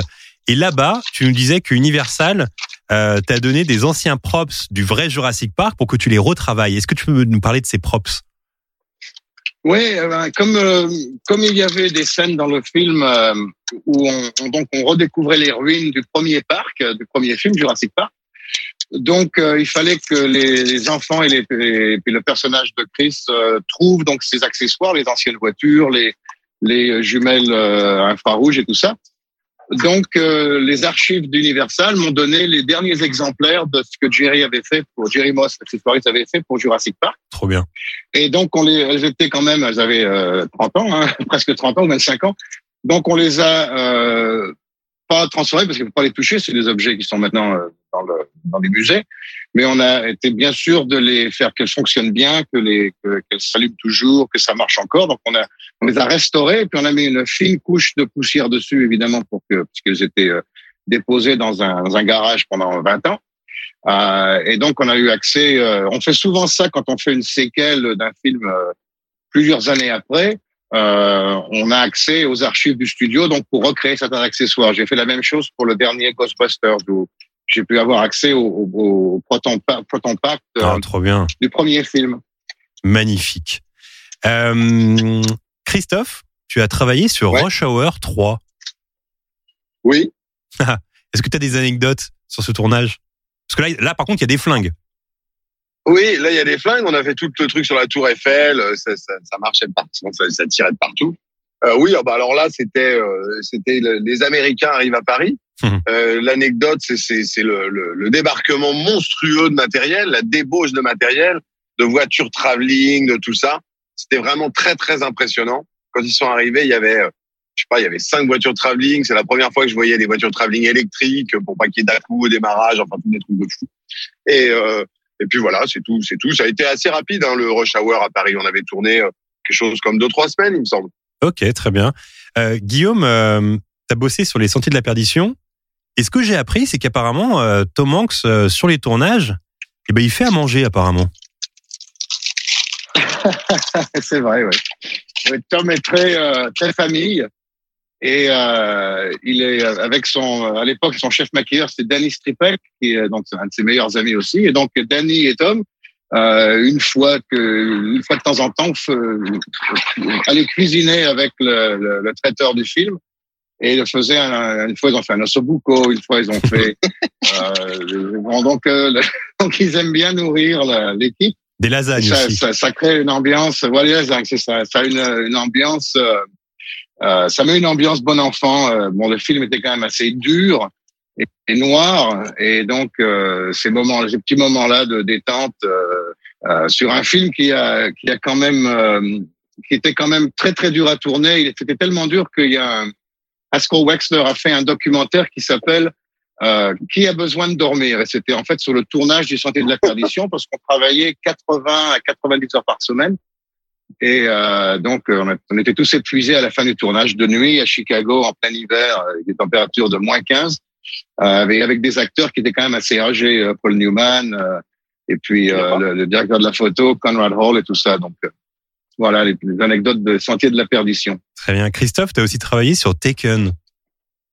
Oui. Alors, comment c'était de bosser sur Taken? Ah bah c'était formidable, Taken. Ouais. Formidable parce que d'abord euh, c'était euh, le metteur en scène, Pierre Morel. C'est un, c'est un grand copain. On, s'est connus au tout début. On, on a, on a débuté ensemble. On avait dit, moi j'avais 18 ans, je crois que lui on devait en avoir 19 ou 20. Et euh, on était sur les, les, commis- les, les, les commissaires Moulins avec Yves Régnier. Donc, euh, on a démarré ensemble et puis je l'ai vu grandir, euh, travailler avec Luc à la caméra. Et puis, euh, je crois qu'on a fait Banlieue 13 avant de faire Taken, il me semble. Je crois que c'est dans cet ordre-là. Ouais. Euh, et puis, euh, bah, Taken, ça a été un film tellement réussi, tellement bien fait. Et, hum, et ce que j'ai entendu et ce dont je me souviens de ce film, en dehors de tout le tournage, qui avait été une aventure formidable, mais je me souviens de, de, de, de Pierre qui va présenter la première copie à Luc, ils le regardent tous les deux, et, et j'ai entendu dire que, que Luc aurait dit que c'était bon, qu'il n'y avait rien à retoucher, et donc que c'était quand même une super performance de la part de Pierre. Donc on était tous très contents d'avoir participé à ce film, qui avait été pour nous une grande aventure. Et puis euh, Liam Neeson, qui est quand même quelqu'un de d'extrêmement sympathique, d'extrêmement professionnel. Mais Alors justement, qui, Liam euh, qui Neeson, allait à fond avec les armes, qui allait à fond avec les armes. quoi. justement, Liam Neeson, quand toi tu es sur le tournage, tu lui donnes des conseils pour euh, qu'il puisse manier l'arme de telle façon ou la... Est-ce que toi tu es là pour le pour l'aider? Alors ça, c'est pas c'est pas le rôle de l'armurier. Euh, évidemment, euh, si le comédien nous pose une question en direct euh, sous couvert de son de son de son chorégraphe, cascadeur, conseiller technique, je sais pas comment on peut dire, mais il y a quelqu'un qui s'occupe de lui et qui gère euh, ses combats, ses actions et qui l'entraîne et qui le forme euh, pour les différents films. Euh, donc moi, je suis là si effectivement on me demande un conseil ou, ou une histoire sur l'arme ou comment on utilise telle ou telle fonction de l'arme. Bien sûr, je suis là pour y répondre. Hmm. Mais moi, mon métier, c'est avant tout d'être là pour la sécurité et puis de bien faire fonctionner le matériel. Quant à, à la gestion, à la- à la- l'attitude du, du, du personnage dans le film, ça, c'est normalement géré par les chorégraphes et les régleurs de cascade et les, et les coachs personnels de ces grands acteurs. Très bien. Guillaume, là on parle de films qui s'inscrivent quand même dans un, dans un espace-temps euh, traditionnel. Euh, tu as travaillé sur Men in Black 2. Euh, comment c'est de travailler sur un film comme ça, un peu plus futuriste, parce qu'on doit créer des armes? C'est ce que tu nous expliquais à Los Angeles, c'est que souvent vous prenez euh, des armes euh, actuelles et vous mettez une sorte d'armure, enfin vous rajoutez quelque chose dessus pour que ça paraisse euh, être futuriste. Oui, euh, Men in Black 2, euh, puis le premier Men in Black, c'était la première fois où on a intégré des, les, euh, les armes électroniques de Delamere Engineering. Euh, c'est des, c'est des petites, euh, des petites charges explosives qui fonctionnent électro- élect- électriquement. Et donc, dans les armes des Men in Black, c'était euh, c'était parfait pour intégrer ça. C'était tout était électrique et tout était euh, contenu dans un, dans la coque du, de, de l'arme. Euh, mais c'était quand même bon. Men in Black, c'était 95 et Men in Black 2, c'était 80, euh, 2001. Donc c'était quand même le début. Maintenant, avec la technique d'imprimante 3 en 3D euh, et puis euh, les, les avances technologiques qu'on a fait, euh, on peut on peut miniaturiser des choses. On utilise des vraies armes à feu que donc ensuite on fait euh, un modèle en 3D et que l'on recouvre d'une armure, d'une armature qui donne un aspect futuriste. C'est ce qu'on a fait pour Transformers 5. C'est ce que il y a beaucoup de films comme ça. euh, donc le, le- Comme le- Oblivion, le par film exemple. futuriste. Voilà, comme Oblivion, par exemple, exactement, où je vous avais montré les armes d'Oblivion euh, à l'armurerie. Et euh, donc, il y a, y a beaucoup de... Maintenant, c'est c'est quand même beaucoup plus euh, souple comme système que... Pour Man in Black, toutes les armes étaient faites main euh, par des techniciens. Euh, tout- Chaque pièce était faite main, polie, euh, tout ça, avec des techniques traditionnelles euh, de, de machines à commande numérique. Et maintenant, c'est euh, tout est fait quasiment par l'ordinateur en, en 3D. Il y a quand même Mhm. de la finition, évidemment, qui est... euh, euh, qui est obligé, mais euh, ça a quand même beaucoup changé. Mais les films futuristes, je les trouve plus difficiles à faire que les films historiques. Mm. Parce que d'abord, il faut utiliser son imagination, et puis il faut utiliser les artistes, et puis euh, il y a beaucoup de... Euh, il faut faire beaucoup de dessins, beaucoup de concepts, et puis euh, une fois que c'est fait, il faut faire le modèle en 3D qui prend beaucoup de temps, et puis après on a, on peut fabriquer autant de, de- d'accessoires qu'il, qu'il nous en faut grâce à ce modèle. Euh, Christophe, tu as bossé sur un, un tournage qui semble très compliqué. Euh, Moi, quand on, quand on me parle de tournage, j'ai toujours l'impression que les tournages les plus compliqués, c'est ceux qui concernent les missions impossibles, parce que tu as travaillé sur Mission Impossible Fallout. Et j'imagine que de travailler sur ce genre de film, ça doit être assez complexe, non? Oh bah c'est oui, il y a une pression énorme. hein. Il y a Tom Cruise sur le tournage. euh, C'est quand même un monstre du cinéma, euh, producteur, réalisateur, scénariste. C'est le patron du patron du patron, quoi. hein. Donc il y a une grosse pression. Et puis surtout, il aime bien performer. Il faut que les choses soient poussées au maximum. Donc euh, ouais, les enjeux sont importants. Euh, ce qui a été terrible sur celui-là, c'est qu'en plus de tous ces enjeux importants, ça a été une, une sale période pour la France. Il y a eu des attentats euh, importants. Mhm. Et euh, ça a été vraiment la veille, la veille de Ah la scène d'action qui se passe sur les quais, où Tom Cruise tire sur plein de gens, euh, notamment sur un policier, euh, parce qu'il rêve, il cauchemarde, enfin toute la partie, il y a une partie euh, euh, cauchemardée. Et donc, euh, on devait tourner ça le lendemain. On sortait d'une réunion immense au Grand Palais avec tous tous les producteurs, le metteur en scène, Tom Cruise, tout le monde. On avait tout décidé de ce qui allait se passer le lendemain. On avait des autorisations de tournage pour tirer avec des cartouches assez faibles. Et en partant de ce, de ce rendez-vous, ça a été l'attentat sur les Champs-Élysées où malheureusement un policier a perdu la vie. Ouais. Et donc, euh, on a tout de suite imaginé euh, qu'on ne pourrait évidemment pas faire le travail, mais on avait prévu des solutions, dont, euh, des, des, des- on avait un plan B avec des cartouches silencieuses et, et, et d'autres systèmes de tir qui permettent de, de faire fonctionner les armes sans qu'il y ait de la violence apparente. Et on a pu faire toute la séquence comme ça. Mais ça a été un peu tendu. Par contre, on a vécu des moments euh, magiques, comme quand il y a cet énorme hélicoptère de l'armée qui est venu se poser sur le ministère des Finances en, en survolant Paris, ce qui est absolument exceptionnel.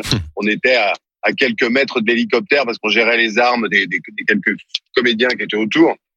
Et de sentir ce Puma ou Super Puma, je sais plus ce que c'était, je suis pas un expert en hélicoptère, mais cet énorme hélicoptère qui arrivait avec sa pression et sa puissance colossale, enfin c'était grisant quand même.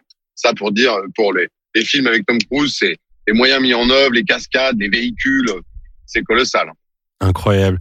Guillaume, euh, Ouais, D'ailleurs, je pense que vous, vous avez vu la, vous avez vu la dernière cascade Oui. qu'il a faite, qu'il a. Oh, c'est monstrueux. Euh, Figure-toi qu'on on en- parlait dans le podcast euh, précédent, euh, même la, la, la façon qu'il a eu d'annoncer euh, la sortie de, de Top Gun Maverick sur Paramount Plus, il s'est jeté d'un hélicoptère pour sauter en parachute. Ce, ce gars est incroyable. De toute façon. Euh, Guillaume, t'as bossé sur Thor et euh, et en gros à Los Angeles, tu nous expliquais que eh ben le, le, le fameux marteau de Thor, t'as dû un peu le, le modifier. C'est aussi euh, une de tes fonctions. Oui, on a eu la chance de, de travailler sur le, le quatrième Thor. Et donc, dans le quatrième Thor, qui s'appelle euh, Love and Thunder, euh, ici, euh, le marteau est cassé par euh, Hela dans le troisième, dans Ragnarok. Donc, euh, quand j'ai euh, quand j'en m'a offert Thor, j'ai tout de suite pensé, ah bah tiens, il va falloir que je répare le marteau, euh, ou que je fasse un nouveau marteau. et, et effectivement, euh, le marteau donc est en plusieurs morceaux. Donc, ce qu'on a fait, c'est qu'on a pris des chaque, on a littéralement euh, imprimé chaque euh, image du film euh, qu'on voit à l'écran du marteau qui se casse. Et mes artistes ont reconstitué les cassures exactement comme elles étaient avec la masse du marteau et on a fait un pulse en trois dimensions du marteau euh, qu'on qu'on pouvait re- reconstituer en fait avec des aimants euh, pour que ce soit exactement euh, comme il s'est cassé. Donc il y a absolument aucune on n'a pas triché du tout. C'est vraiment comme si on avait cassé le marteau en mille, en mille morceaux et on l'a. Donc on a on a fait ça puis on a fait des versions euh, où le marteau est bien évidemment reconstitué et où il s'allume et tout ça. Donc ça c'était quand même un c'est un accessoire qui avait été déjà fait euh, plusieurs fois par euh, Russell Bobbitt par d'autres accessoiristes, mais la nouveauté c'était qu'il était en, en cassé donc il a fallu donc c'était quand même un des un des gros accessoires du film qu'il a fallu euh, refaire et qu'on était on était tous très contents parce que les les fans de Marvel sont avides de- des accessoires. Et on, pendant qu'on faisait ça, on disait ils vont être contents quand ils vont voir ce truc parce que c'est quand même euh, marrant d'avoir pu faire ça. Trop bien. Je vais terminer avec euh, deux films. Euh, Christophe, tu as travaillé sur un film qui a cartonné en France ces derniers temps, c'est Le Chant du Loup. Oui. Est-ce que tu peux nous parler un peu de, de ton travail sur le film, de, de certaines anecdotes par exemple? Ah bah le travail sur le film, ouais, c'était vraiment intéressant. Le metteur en scène est venu nous voir au bureau. Il a choisi les armes. Il a, il était, il était aussi, il avait de grandes, grandes envies sur le, le matériel. Il était très précis. Euh, Il y a euh, les, les, les forces spéciales françaises aussi qui ont participé un petit peu, puisqu'on a vraiment tourné sur euh, c'est l'île du Levant, il me semble, hein, où il y a l'armée française. On a tourné là et euh, bah, on, on avait euh, une certaine responsabilité parce que comme on tournait avec les vrais, euh, il allait, il fallait que notre matériel soit au niveau, quoi. Et, euh, et puis ça va, je crois qu'on s'en est pas trop mal sorti. On les a pas déçus, on a amené ce qu'il faut. Et puis le film est surtout une réussite. Hein. On était très fiers d'y participer parce que je trouve que c'est vraiment euh, euh, une réussite. Euh, le, le, bah, avec le budget dont, dont disposait le metteur en scène, il a fait quelque chose de d'assez incroyable, je trouve. Très bien. Et Guillaume, enfin, t'as bossé sur. Alors, si je dis pas de bêtises, t'as bossé sur deux Fast and Furious. hein. Oui, 5 et 7. Et euh, t'as préparé aussi un, un gros flingue pour The Rock. Oui, euh, pour c'est pour ça que Justin, le, le réalisateur, euh, voulait donc créer ce personnage de Hobbs, Luke Hobbs, qui est un, un, un type du service diplomatique euh, du ministère de d'État des États-Unis. Et ce service, c'est les gens qui s'occupent de deux choses. Ils font la protection du secrétaire d'État et, ils font également la recherche de fugitifs internationaux. Ils font ce que les US Marshals ils font dans notre pays, euh, à l'étranger. Donc, euh, comme c'était un personnage un peu emblématique et un peu comme un cow-boy, euh, on s'est tout de suite orienté, puisque tout le monde avait des Glock et des, des trucs automatiques, on s'est orienté vers un, un gros revolver, euh, un gros Smith Wesson 44 Magnum, comme euh, Eastwood avait dans Dirty Harry. Et ça a tout de suite plu à Justin et à Dwayne. Et donc, on a, on l'a marié avec ce, ce gros Smith 44 Mag euh, qui a duré jusqu'au numéro 8. Je crois qu'ils l'ont changé dans le huitième film. Oui, tu nous l'as montré à Los 5, 6, Angeles 7, 8. et il était assez massif. Et là-bas aussi, je t'ai posé une question. Je t'ai dit, quel est le plus gros gun que t'as créé pour un film? Et c'était encore une fois dans Fast and Furious. Tu nous as dit que c'était dans un bus. Ouais, on a fait un, on, a- on, on appelait ça le bus pirate parce que c'était, on a acheté trois gros bus et on en a modifié euh, deux. avec- On a monté de chaque côté dans les compartiments bagages, on a monté des mitrailleuses euh, de calibre 30 qui étaient montées sur des pieds robotisés qu'on pouvait contrôler de l'intérieur. Les armuriers euh, étaient à, l'intérieur du bus pendant les cascades et contrôlaient le tir euh, par télécommande donc de ces de ces mitrailleuses. On en a fait deux vrais, donc on avait 12 mitrailleuses, 6 dans chaque bus, trois de chaque côté. Et puis on avait un troisième bus qu'on a jeté euh, d'une falaise avec le même système, mais les mitrailleuses étaient en, en latex, c'était en mousse, parce qu'on va pas balancer des mitrailleuses euh, Mhm. lourdes de, de falaise. Et euh, donc c'était euh, c'était super sympa. On a euh, on a fait les deux bus pour la seconde équipe. Dans les Fast and Furious, on tourne toujours la seconde équipe. En, on démarre toujours la seconde équipe en premier pour les cascades. C'est Spiro Razatos qui réalise des cascades. C'est un des plus grands cascadeurs ici. Et euh, donc les bus sont partis dans le Colorado faire toute la, la, la scène où les, les voitures se, sont parachutées d'un d'un Hercule C130. Ça, On a aussi fait ça. On a, on a envoyé des voitures euh, par parachute euh, d'un gros euh, transport militaire. Euh, Il y, a, il y a beaucoup de cascades dans les and Furious qui sont euh, des cascades physiques qu'on fait réellement. Ouais. Parce que c'est à la- ça donne de l'attrait euh, au tournage. Et je voudrais dire aussi une chose, c'est que Christophe et moi nous sommes rencontrés euh, par téléphone euh, sur le Patriote, je crois, et on s'est rencontrés Oui, physiquement ça. quelques années plus tard sur euh, un film avec Tom Cruise également qu'on a tourné en Espagne, en Autriche, en Jamaïque, euh, qui s'appelait euh, Night and Day.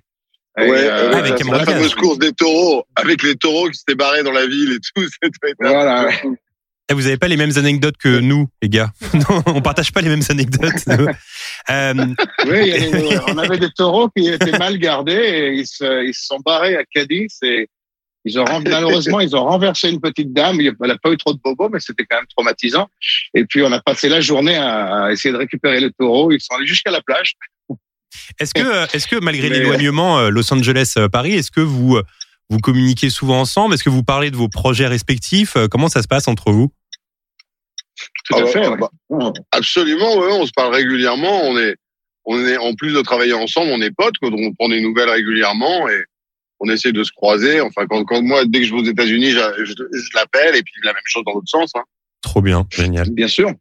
Euh, on est avec Guillaume et Aurélien aussi. Est-ce que vous avez une question pour Christophe et Guillaume? Euh, ouais, j'ai une question évidemment. Bah, Alors quand on quand on écoute euh, vos carrières, elles sont évidemment euh, impressionnantes et couronnées de succès. Mais euh, est-ce qu'il y a encore des choses quand on arrive à ce stade de, de vos carrières qu'on a envie de réaliser, qu'on n'a toujours pas fait, ou des projets de rêve euh, qui restent à réaliser?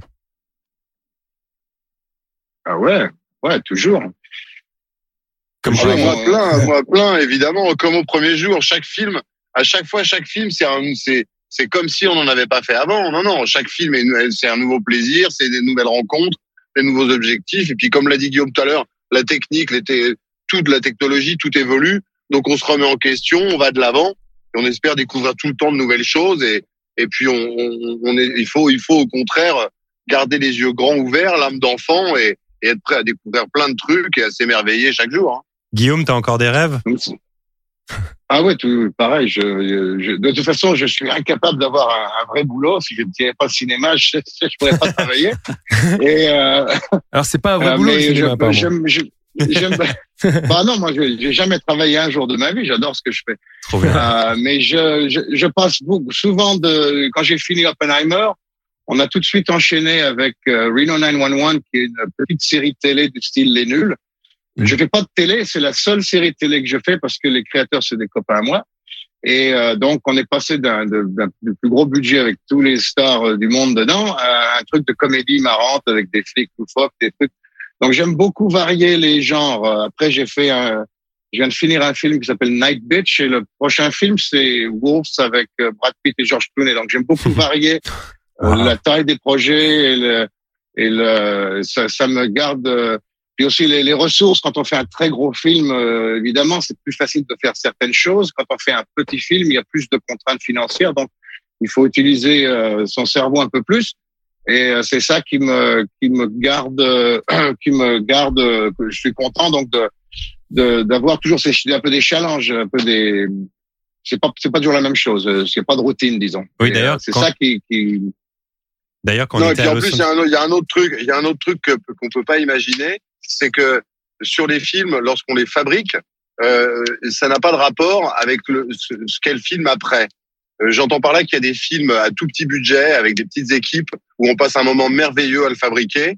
Et puis, euh, il y a des films énormes avec des grandes ambitions qui sont très beaux à voir, mais qui ont été très durs à faire et très pénibles à faire. Mm. Donc, euh, il faut rester ouvert pour, pour tout, parce que des fois, on prend vraiment du plaisir sur un film où il y a très peu de budget, alors que des fois, sur un film énorme où on imagine qu'on va vraiment se régaler à faire tout, bah, c'est difficile parce que l'ambiance n'est pas là, parce que parce que voilà, c'est des- c'est c'est à chaque fois des familles qui se montent et euh, il faut il faut rester ouvert pour tout parce que c'est pas toujours sur les plus grands films qu'il y a les, les plus grandes émotions. quoi. Voilà. Aurélien, est-ce que tu as une question pour euh, Guillaume et, et Christophe? Oui, bien sûr. Euh, là, à vous écoutez, j'ai l'impression que vous êtes vraiment les spécialistes pour résoudre des problèmes euh, sur les tournages euh, ou trouver les accessoires qu'il faut, les armes qu'il faut. Euh, vous pensez que c'est sur quel tournage que vous avez eu la demande la plus improbable ou la plus compliquée, en tout cas, euh, dans votre carrière? Il y en a beaucoup. Hein. ouais. Le gâteau, rappelle-toi le gâteau qui t'a demandé euh, quand on était à Florence et que le metteur en scène t'a demandé le vendredi soir ou le samedi soir, non c'était le samedi soir, après une semaine de 90 heures, qui est à 10 heures du soir, le metteur en scène te dit donc Guillaume, je vais te demander une chose. Est-ce que pour le plan de lundi matin 8 heures, tu pourrais pas me trouver un gâteau énorme dans lequel le personnage serait? Tu te souviens de cette histoire ou pas, Guillaume? Ouais, mais la différence, c'est que c'était Michael Bell, réalisateur, et il a jamais dit, euh, dis donc, il a dit, je veux un gâteau lundi matin à 8 heures, j'en veux trois, on va passer une voiture à travers. Mais l'accessoire le plus, l'accessoire le plus dingue euh, qu'il a fallu que je trouve, c'était pendant euh, Master and Commander, c'était au Mexique. On tournait à Ensenada sur un bateau, sur un vrai trois mâts, le, le bateau Surprise, qu'on a emmené au Galapagos d'ailleurs, plus, plus tard dans le tournage. Et on avait une scène avec le docteur Mathurin où il observait un, scarabée, un, insecte. Et on a fait importer des insectes du Vietnam qui, parce que ces insectes-là étaient exactement comme les mêmes insectes à l'époque de Galapagos en 1802, etc., etc. Et j'avais un entomologiste de, de Muséum du sang naturel de New York qui m'avait euh, donné tout ça. Mais malheureusement, ces petites bêtes, elles meurent au bout de 15 jours. Alors, on les nourrissait tout ça, mais euh, donc, euh, les, tous les scarabées étaient morts. euh, ils n'arrêtaient pas de repousser la scène à plus tard, à plus tard. Donc, euh, mon patron à l'époque, Doug Harlocker, m'a dit voilà, euh, les scarabées sont tous morts. On tourne ça demain. Il nous faut des scarabées. Si t'en trouves pas, ne reviens pas. Donc, après, euh, après avoir après avoir passé une journée entière de 12 heures ou 13 heures euh, en pleine mer dans l'océan Pacifique sur un trois mâts, J'ai débarqué, j'ai pris un petit chaloupe, j'ai débarqué, je suis retourné à Ensenada, je suis monté dans ma voiture, je suis, je suis retourné au bureau prendre une lampe, une flashlight, et je suis allé dans les montagnes mexicaines toute la nuit, Wow. retourner des rochers pour trouver des scarabées. J'en ai trouvé une bonne demi-douzaine qui avaient à peu près la bonne taille, la bonne couleur, donc qui, qui auraient pu passer pour le truc qu'on avait dépensé en dessous et qui était mort. Et donc le lendemain, je, je suis euh, retourné au bateau. Et comme dirait euh, Marco, un, un ami à Christophe et moi, moustache en inox, j'avais des scarabées, le film était sauvé. Oh, joli, bravo. Bravo. Bravo. Euh, merci beaucoup euh, pour vos réponses. Euh, euh, alors Aurélien, euh, Léon a permis Bonjour. au grand public de découvrir la très jeune Nathalie Portman, qui aujourd'hui est une actrice installée. C'est vrai. Et des actrices qui ont commencé très très jeunes et qui ont tenu sur la durée, il y en a quelques-unes quand même. C'est tout à fait vrai. et J'en ai sélectionné plusieurs et je vais vous dire un, un petit jeu. Euh, je vais vous donner un petit jeu plutôt. Euh, je ne parle plus français à cette heure, c'est magnifique. Euh, je vais vous donner des noms d'actrices. Ah oui. Vous essayez de me retrouver dans quel, quel a été leur début, Ah, leur trop bien. premier film, Oui. et surtout Très bon à jeu. quel âge. Ok. On va commencer avec une très simple que vous avez déjà, je pense. Drew Barrymore. Iti. Ouais, Haïti. Tout à fait. Et je pense qu'elle devait avoir 6 ans, non Elle en avait 7. Ah ouais. Elle avait 7 ans. Et ce qui est marrant avec Drew Barrymore, c'est qu'après, elle a vécu la fast life, parce que dans les années 80, elle a fait très peu de films, mais beaucoup de soirées, et elle était quand même en cure de désintox à 13 ans, la meuf. Alors j'ai une très bonne anecdote là-dessus que je qualifierais de tabzienne. Ok, vas-y. Euh, Peut-être que vous avez déjà vu cette image, ce passage. Il y a Drew Barrymore qui, dans les années 90, était invité au Letterman Show. Et au Ah. Letterman Show, elle avait dansé sur le bureau de Letterman Et montrer célibat. Et elle avait montré ses nibards à Letterman. Sauf que nous, on la voyait de dos, mais on voyait qu'elle montrait ses seins Ah, ah, à, ah. à Letterman. Que lui a acheté Alors, St- Steven Spielberg est resté très proche de Drew Barrymore depuis le tournage. Limite, c'était une sorte de parrain, je crois. C'est son parrain. C'est son parrain, voilà. Et qu'est-ce qu'il lui a acheté pour Noël euh, deux mois après l'épisode de Letterman? Il lui a acheté une couverture. Et il a mis une petite note en disant la prochaine fois tu te couvriras un peu mieux. Et il a même fait la même chose parce que en 95, elle a fait la couve de Playboy. C'était vraiment devenu la meuf un peu euh, qui Mm. avait pété les plombs, un peu la Britney Spears des années 90, quoi. Et euh, Spielberg, comme tu viens de le dire, qui était son parrain, avait acheté tous les numéros de Playboy où elle faisait la couve. Et il avait demandé à mettre des photos où elle était euh, habillée. Mhm. Et il avait mis euh, une nouvelle couverture avec marqué justement couvrez-vous Mhm. en mode genre, euh, tu sais, les années sida et tout ça. Bref. Euh, et en fait, oui, oui, Drew Barrymore, grosse, grosse famille euh, d'acteurs, euh, fille d'acteurs, etc. Et bien sûr, maintenant, on l'a vu dans énormément de films, notamment avec Adam Sandler. Et c'est devenu même une productrice réalisatrice. Donc, euh, elle a commencé à 7 ans et elle est encore hyper puissante dans l'industrie euh, d'Hollywood. Donc, euh, voilà. Très bien. Deuxième, euh, Jodie Foster. Taxi Driver. Non. Euh... Ah oui, c'est- non, non, non, Patrick Stewart, genre euh, Bugsy Malone. Ah. Tu l'as pas, Bugsy Malone? Ah, si, mais c'est avant ça. Il me semble que Bugsy Malone c'est après euh, Taxi Driver. Moi, j'avais vu que, que c'était Taxi Driver Taxi Driver c'est mais dans les années 70. Ah, et Bugsy Malone, il me semble- 74. Et Bugsy Malone, je crois que c'est les plus années dans les années 80. 80, 80 Mais- 90. Hmm. Ah, attends, attends, attends, attends, on va dire. Ça se trouve, je dis de la Elle est merde. pas vieille dedans. hein. Non mais je suis presque sûr que c'est le premier rôle de Jodie Foster, euh, Taxi Driver. Ouais, en tout cas, elle avait 12 ans euh, sur le tournage. Rôle difficile en plus parce qu'elle joue une Bah, une prostituée. à euh, 12 ans, jeune quoi. de 12 ans. euh, et en plus, à l'époque, elle pensait pas qu'elle ferait. Elle était pas du tout prévue pour être actrice. Elle avait été vraiment sélectionnée pour ça. Est-ce que euh, Jodie Foster parle mieux français que nous? Ouais, je pense. Mais tu sais que son premier film, c'est même pas ça. C'est euh, Napoléon et Samantha. Alors. Un film avec Michael Douglas, produit par Walt Disney Pictures. Ah, C'est marrant ça.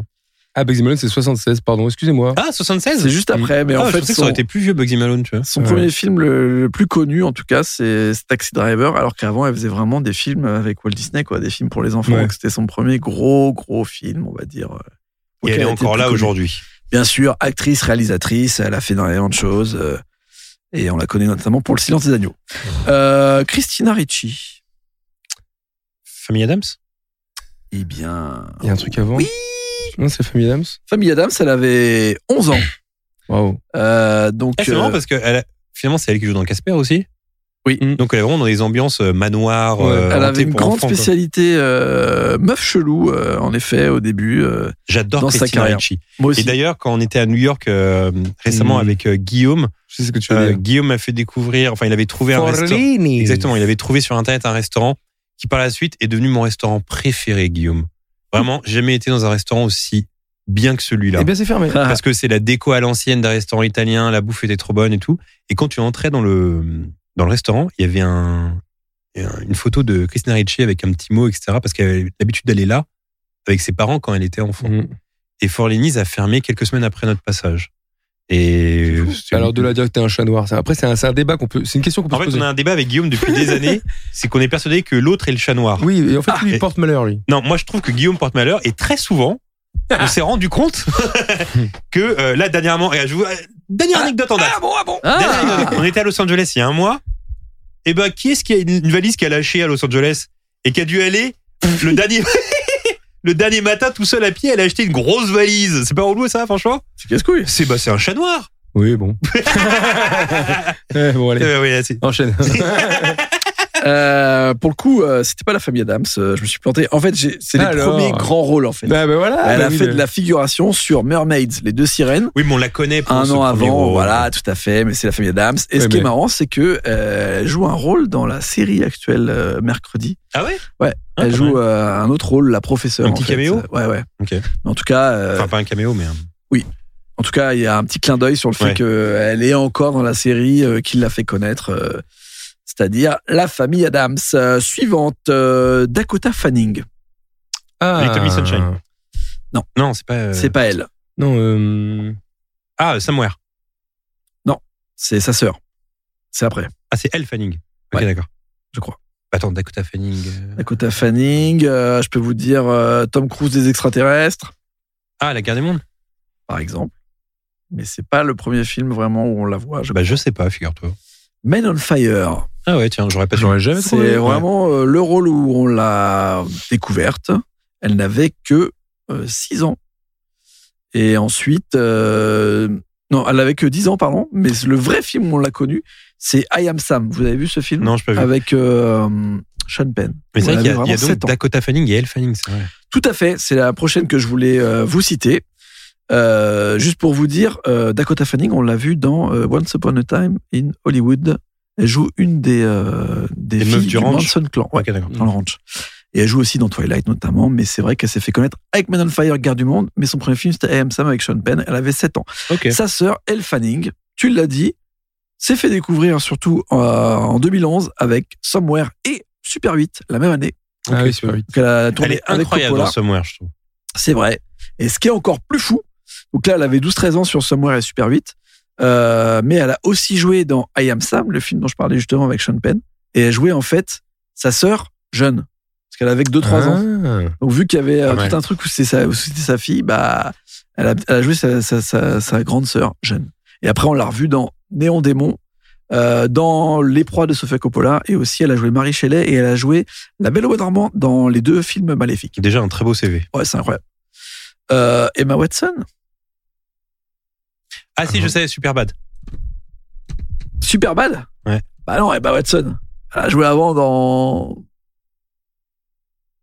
Attends, Emma Watson, elle joue dans Superbad, non? Bah, elle joue dans Harry Potter surtout. Ah non, je confonds avec Emma Stone comme un con. Ah, le non. premier rôle d'Emma Stone, c'est Superbad. Oui, Ah Emma bon Watson, ouais. Le Ah, premier putain. rôle d'Emma Stone, c'est Superbad. Ah, J'ai pas noté parce qu'elle était déjà. Putain, oui. Emma- à chaque fois, je confonds Emma Stone et Emma Watson. Emma Watson, oui, euh, c'est Hermione euh, dans Harry Oui, Potter, euh, qui était très jeune. Donc, euh, Abigail Breslin, Hein, je, je vois pas qui c'est Abigail aussi. tu l'as évoqué tout à l'heure. Ouais. T'as évoqué un film qui l'a énormément fait Non, mais là, attends, vais voir son visage euh, sur, euh, a des lunettes sur quand elle est petite. Abig- Ah bah oui, Little Miss Sunshine. Ouais, Little Miss Tout à Sunshine. fait. Quand elle avait 9 ans, elle a été euh, vraiment découverte. euh, Et elle continue à percer, elle? Oui, elle a joué dans les deux Zombieland. Euh, elle joue le personnage Little Rock. Et il y a très peu de temps, elle a joué dans Stillwater, le film dont on parlait dans un précédent Ah oui. podcast avec Matt Damon et euh, Camille Cotin. Elle joue la fille de Matt Damon qui essaye de sortir de prison. Camille Cotin de la pub euh, Nescafé. Exactement, c'est elle. Euh, et euh, Abigail Breslin, a commencé à 5 ans dans le film Signe en tant que fille de Mel Gibson. Ok. Donc euh, vraiment, elle continue à être connue, etc. Scarlett Johansson. Ah, je sais, Maman, j'ai raté l'avion 4. Non, elle a fait un film avant. Ah, Euh, ok. Le- le- le- euh, murmurer à l'oreille des chevaux, Robert Redford. euh, L'homme qui Tout à murmurait fait. à l'oreille L'homme des qui murmurait à l'oreille. des plus- il est 22h, j'arrive plus à finir les phrases. Murmurer à l'oreille des chevaux. En effet. Son premier grand rôle, C'était à 14 ans, euh, l'homme qui murmurait à l'oreille des chevaux. Euh, J'en ai plus que trois, deux messieurs, trois. Oui. Kristen Durst. Kirsten Dunst. Kirsten Dunst. Bah, je sais plus parler. c'est Jumanji. pareil, Il est 10 heures. Oui, non, Jumanji. il y en a eu avant. Ah oui? Eh oui. Où elle n'avait que 12 ans. Un indice Euh, Tom Cruise, Brad Pitt. Ah bah oui, entretien avec un vampire. Entretien avec un vampire, en effet, elle n'avait que 12 ans et euh, Exact. Et je crois qu'elle embrasse les deux d'ailleurs. Oui. Malgré son jeune âge. Bah oui, je me souviens. est très étrange quand on revoit le Bah oui, attends. Ah C'est les vampires, ils vivent différemment, ils ont tous 100 ans en fait. Oui, oui, c'est l'excuse. Ouais. Euh, Chloé Moretz, Chloé Moretz. trois films importants quand elle a moins de 15 ans. Chloé Moretz. Un qui est très connu, dans lequel elle a un masque et où elle tue des gens avec euh, deux pistolets. Ah, bien sûr, euh, qui casse. Tout à fait. Ah elle oui, a à cette époque-là exact. 13 ans. Mais il y a aussi un film d'horreur et un film avec Scorsese. Un film d'horreur. Ah, euh, le film de Scorsese, c'est pas celui avec euh, Méliès, là, j'ai oublié de le. Hugo Cabret, en Oui, effet, ça, à 11 ans, quelques années avant qu'il casse.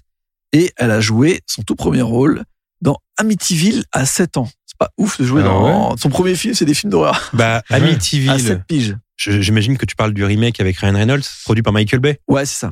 Et ben, un film dans lequel Guillaume Delouche, notre invité du jour, a travaillé. Ah, Oui, bah oui. voilà. Et ben, voilà, tous C'est un rejoint. Il, film, il a euh, bossé sur Amityville.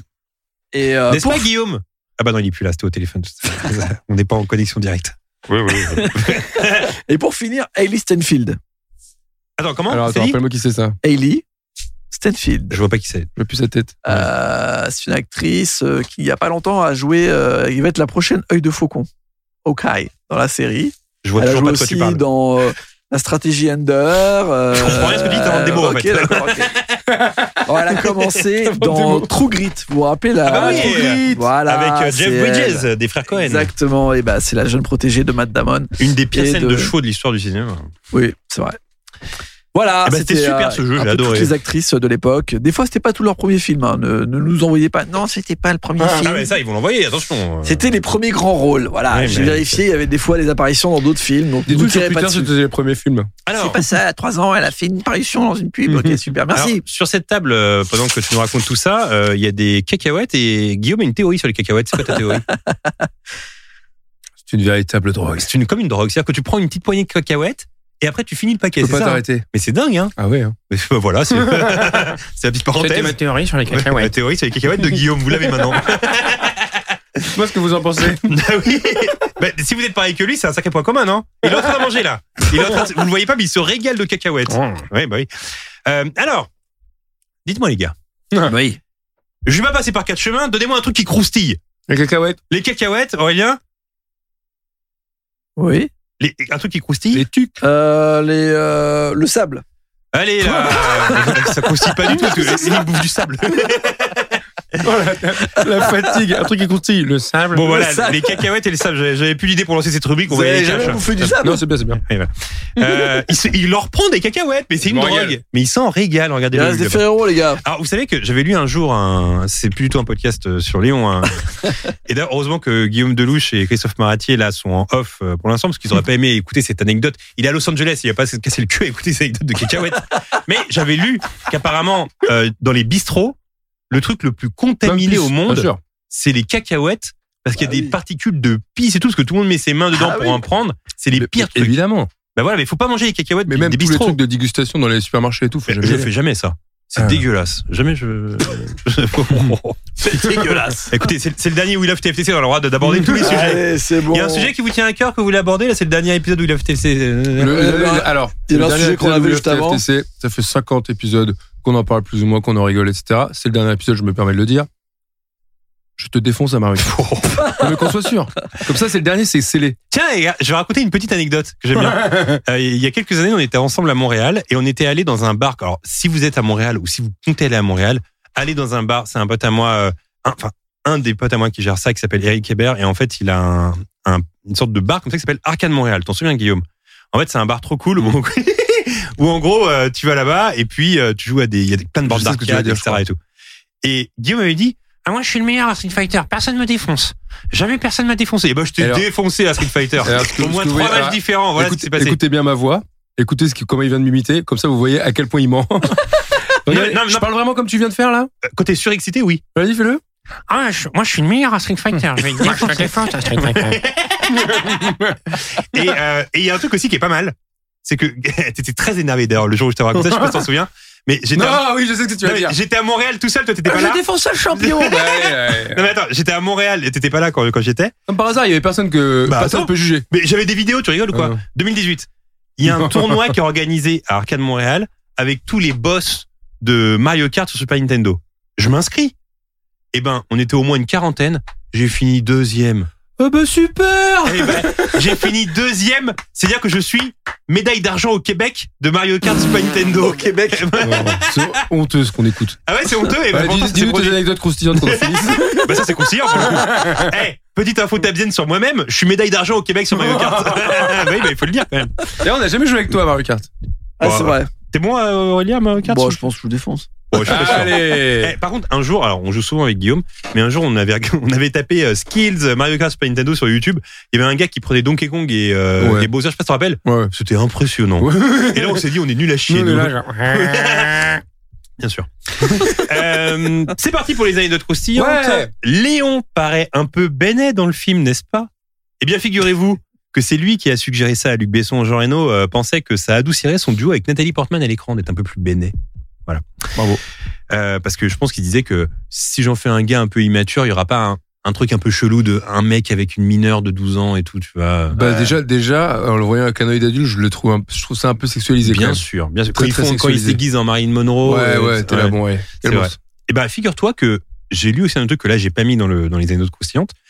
Dans le script original, il y avait une scène durant laquelle Jean Reno ouvre la porte de la salle de bain et il voit Nathalie Portman à poil, Oh non. qui se, on voit ses seins et tout machin. Et en fait, t'as Jean Reno qui est hyper gêné et qui lui jette une serviette. Cette scène devait exister. Sauf que les parents de Nathalie Portman ont dit, eh oh! Bah, tu sais qu'après, Nathalie Portman, elle avait dit en interview qu'après ce film, elle- après, c'était l'enfer pour elle. Qu'elle avait reçu plein de lettres de, de gros perfs, quoi, tout simplement. De gros, ah, Des de pervers. Ok, d'accord. Ouais, ouais. Euh, dont Aurélien qui avait 13 ans et qui l'adorait à l'époque. euh, Bah, c'est le dernier. C'est avait bon. mon âge, merde.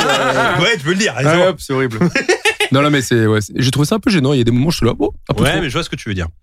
Euh, Gary Oldman, qui est incroyable dans le film, donc Ouais. a improvisé une bonne dizaine de répliques qui ont été euh, gardées dans le film, dont la célèbre Bring me everyone. En français, c'est genre euh, quand Ouais. il apportez-moi tout le monde quand il veut vraiment défoncer Léon. etc. Ouais. Ça, c'était improvisé par, euh, par Gary Quel acteur. Bah, lui, il est sublime. hein. Très, très Incroyable, fort, Gary monsieur. Oldman. Euh, Nathalie Portman avait donc euh, 11 ans sur le tournage et pour les scènes durant lesquelles elle devait pleurer, elle n'y arrivait pas. Alors l'équipe lui mettait dans les yeux des sprays de menthe. Apparemment, ça faisait tellement mal que Nathalie Portman pleurait de douleur. Bah, tu m'étonnes. Ça peut être de la Bah torture, ouais. en fait. Bah, c'est pour ça qu'elle pleurait. Bah, tu m'étonnes. Ils Bah ouais, ça pas ou quoi? Bah écoute, qu'est-ce que je te dise Bah, C'est un malade, Ouais, mais bah, t'es choqué. Bon bah écoute. Euh, Nathalie Portman qui a d'ailleurs euh, battu 2000 autres jeunes actrices pour avoir le rôle, 2000 parmi elles, Liv Tyler et t'en parlais juste avant Ah. Aurélien, Christina Ricci. En Ah vrai Ricci ça aurait marché je trouve dans le rôle. Ouais, ouais. elle Vous trouvez pas que dans le film, euh, Maïwen, elle, a- elle a un rôle vraiment parce qu'il sortait avec elle? Maïwen Elle est Eh au bien, début du film. Eh bien Arrête. écoute, Elle est au début du film. Ah, j'ai pas. eh bien écoute, je vais te dire un truc parce que Je je la l'ai meuf du méchant. je l'ai pas mis dans les anecdotes mais je vais te la balancer comme ça en plus. Ah. Maïwen Lebesco a dit, donc qui sortait effectivement Il à sortait avec Guillaume à l'époque avec euh, Luc Besson. Euh, Maïwen a confié dans un interview, alors ça n'a pas été euh, euh, confirmé par Luc Besson, mais elle a dit que Besson s'était euh, inspiré de sa relation avec Maïwen pour créer la relation Nathalie Portman-Jean Reno. Comme quoi il y avait un truc un peu bizarre. Parce qu'il y a une Ah. grosse différence d'âge entre Maïwen et, euh, et Luc Besson. Bah, Luc Besson, il sortait avec elle quand elle avait 15 ans? Bah voilà. Et donc apparemment, il se serait inspiré de, de leur Mais relation. tu vois, elle est au début du film, mais elle, elle parle quasiment pas et elle fait la meuf du méchant au tout début du film. Ouais, ouais. Et après, c'est tout. Elle reste deux secondes et après, elle se barre. Elle meurt pas, elle fait rien. Et d'ailleurs, Maïwen Lebesco qui joue la célèbre cantatrice dans le cinquième élément. Tout- oui, tout Ah de- oui, elle, a, vrai. elle a quand même une grosse carrière de réalisatrice et tout ça, mais Exactement. Euh, on reste un peu avec Nathalie Portman puisque ses parents étaient constamment présents sur le tournage. Un contrat avait euh, particulièrement été signé en amont en ce qui concerne les scènes avec les cigarettes, c'est-à-dire que les parents avaient signé dans le contrat une clause qui euh, indiquait que Portman ne devait fumer que dans cinq scènes seulement et pas plus. Et ils étaient là sur le plateau parce qu'ils ne souhaitaient pas qu'elle euh, inhale la fumée. Enfin, fallait, fallait, fallait qu'elle fake le, le, le fait de fumer. Et en fait, ils étaient hyper attentifs au fait qu'il fallait pas qu'elle avale la fumée, en fait. Donc les parents étaient là, genre attention. euh, euh. Voilà ce que faisaient les parents de Nathalie Portman. Elle peut jouer dans un film euh, hyper sexualisé, mais alors par contre, les clopes Ouais. Ouais. Non, mais en plus, Nathalie Portman, elle a une, euh, elle a fait des super études, ses parents ils étaient hyper Ouais. etc. Donc il y a vraiment un truc où ils voulaient pas que leur fille fasse n'importe quoi, quoi. Mm. Euh, petit cocorico, puisque toutes les scènes d'intérieur ont pratiquement été tournées à Paris. Et ça, Christophe le disait tout à l'heure, je l'ignorais. Donc apparemment, ça a été tourné à Épinay, même ça, je savais pas. Euh, les scènes en extérieur à New York, euh, évidemment. Mais effectivement, la majeure partie du film a été tournée à, à Paris, enfin en banlieue parisienne. Et ça, genre, hein. on a l'impression que tout est fait à New York, quoi. tu Ouais. Parce que quand tu vois les appartements et tout, tu te dis, bah, c'est des appartements new-yorkais, quoi. Ça, c'est ouf. Enfin, j'imagine que pour certaines scènes, c'était des appartements new-yorkais, mais en tout cas, les scènes d'intérieur dans l'appartement, c'est à Épinay. D'ailleurs, on reparlait de l'intro et tout. euh, je me rappelle, tu sais, quand il y a les trous de balles et que ça fait des lumières Pardon un peu Ouais. spéciales, là. C'était génial. Génial. Oui, c'est vrai. Voilà. mais je me dis, en fait, ça a été tourné à Épinay, en fait. Donc, je me dis, putain, c'est incroyable. Et aussi, Je euh, New Jean York. Reno, grande forme quand même. Je regardais l'âge qu'il avait quand il l'a fait, il avait 46 ans. Ah ouais? Mais il est plus en forme que nous. Hein. Euh, bah oui, parce que moi, quand tu 46 vois mon 46 ans quand tu bide et tous les ferros que je m'enchaîne depuis tout à l'heure. Parce que toi, Et toi, avec toutes tes la scène où il tient en haut, là, sur le plafond, et après il a juste à se baisser, et il se relève, personne ne sait le faire ici. Bah non. bah non, effectivement. Alors, ce rôle euh, était destiné à Jean Reno puisqu'il reprend plus ou moins son perso de Nikita. Le problème, c'est que les producteurs étaient euh, pas très chauds à l'idée de confier le rôle principal à un Français inconnu pour eux. Mel Gibson et Keanu Reeves avaient lu le script et étaient tous les deux méga chauds pour jouer le perso de Léon. Sauf que Luc Besson n'a rien lâché et c'est bel et bien Jean Reno qui a eu le rôle. Bravo. Mel Gibson ou Keanu Reeves? Ça aurait pu marcher aussi. Mais bon, Euh, on, on associe tellement ça à Jean Reno maintenant. Plus. Kenny Reeves, je trouve, non? Ah ouais? Ah, Moi j'aurais plus vu Mel Gibson pour le coup. Ouais, Ah, quoi? Mel Gibson. Ouais. Dans le délire, tu sais, bah, c'est un peu John Wick, il est un peu bizarre, il parle pas trop, c'est un peu le même délire. Bah, on comprend pas s'il est gentil ou méchant Mm. pendant longtemps. Mais pas tu vois, maintenant, il y a quand même ce truc où euh, ça fait toujours pareil. Quand tu vois un film qui a marché, Ouais. tu peux pas imaginer quelqu'un d'autre. tu vois. C'est Jean Reno et puis voilà, c'est tout. Mm. Alors, on connaît le prénom de Léon, mais on ne connaît pas son nom. C'est quoi le nom de Léon? Eh ben ouais. Eh ben Léon ouais. Bruxelles. Eh ben ouais. Non, c'est... Ah bah non, Aurélien. c'est pas Léon Bruxelles, pas du tout. Ça, c'est un restaurant. En exclusivité mondiale, je vais vous donner son nom de famille. Puisque j'ai eu accès au tout premier script écrit par Luc Besson. Je suis Oh. journaliste. J'ai ma carte de presse. J'ai fait des recherches. Faux. Eh bien, figurez-vous que dans le premier script, Léon s'appelle Léon Montana. Montana? Ouais, Montana. bah, Ah ouais, Léon, ça c'est va mieux. pour lui. Bah, c'est Léon Montana. C'est le frère de Tony, quoi. Et d'ailleurs, même son premier nom dans le script, c'est pas Léon Montana, c'est Léon et Mal- Montana. Oh. Avec un E à la non, fin de non, Léon. non, non, non. Bah non, bah c'est ce qu'a écrit Luc Besson, arrêtez Non. Faites pas Ah, comme les gars sur Twitter qui disent c'est faux, c'est pas vrai. J'ai lu le premier script, s'appelle Léon et Montana. Voilà son nom à Léon. Cultura 10 minutes. Cotura 10 minuti. Parfois, quand on se fait des pâtes avec euh, Guillaume, on s'envoie juste, on s'envoie juste une vidéo de nous qui mettons les pâtes dans la casserole avec marqué Cotura 10 minuti. voilà ce qu'on fait. C'est triste, hein C'est triste, mais j'aime, mais j'aime bien. Moi aussi. C'est croustillant, comme du sable. Oui, c'est vrai, ça. Info incroyable que j'ai appris en travaillant sur l'épisode. Samina Ah bah tiens, bah c'est le truc qu'a raconté Christophe Martin Ouais, tout oui. à l'heure. Voilà. Samina Seri joue dans Léon, il joue un officier du SWAT. euh, Il est, il est quand même resté 10 jours sur le tournage. Avec Donc, une euh, cagoule. Voilà. Et comme je disais tout à l'heure, c'est suite à cette expérience que Luc Besson décida de lui confier le rôle dans Taxi. C'est Euh, fort, c'est fort. Et enfin, pour terminer, le groupe Alt J a sorti une chanson intitulée Mathilda en hommage au perso de Nathalie Portman dans le film. Ah. Extrait. This is from Matilda.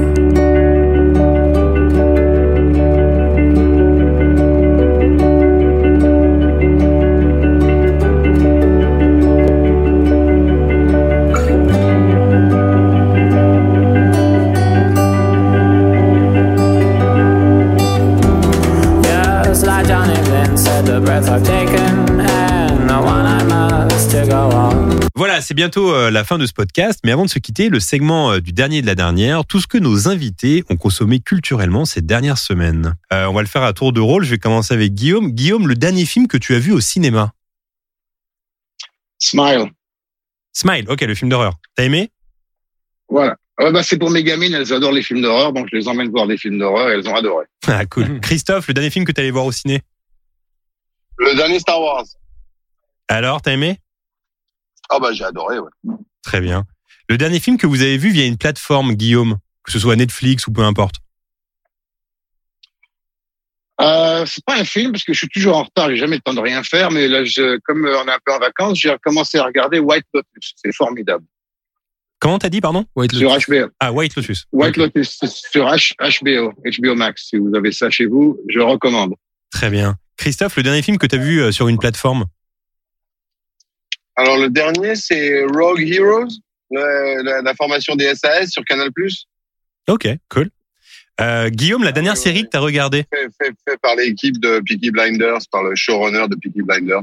Ok, cool. Guillaume, la dernière série que t'as regardée? Ben, c'est White Lotus, c'est une mini-série, c'est la même chose. Ok, cool. Christophe, la dernière série que t'as regardée? Bah, moi, pareil, Rogue, euh, Rogue Hero, c'est une série en plusieurs épisodes. On en est au sixième, là. Ok, cool. Ça, voilà. Euh, Guillaume, ça va être un peu technique. La dernière chanson que t'as écoutée La dernière chanson que j'ai écoutée. Alors là, euh, euh, la dernière chanson que j'ai écoutée, je crois que ça doit être hier soir, j'ai mis, on a mis Miles Davis pour dîner. Ça devait être euh, euh, Sketches of Spain, je crois. Miles Davis l'a mis ça sur Alexa. Alexa pris Miles Davis.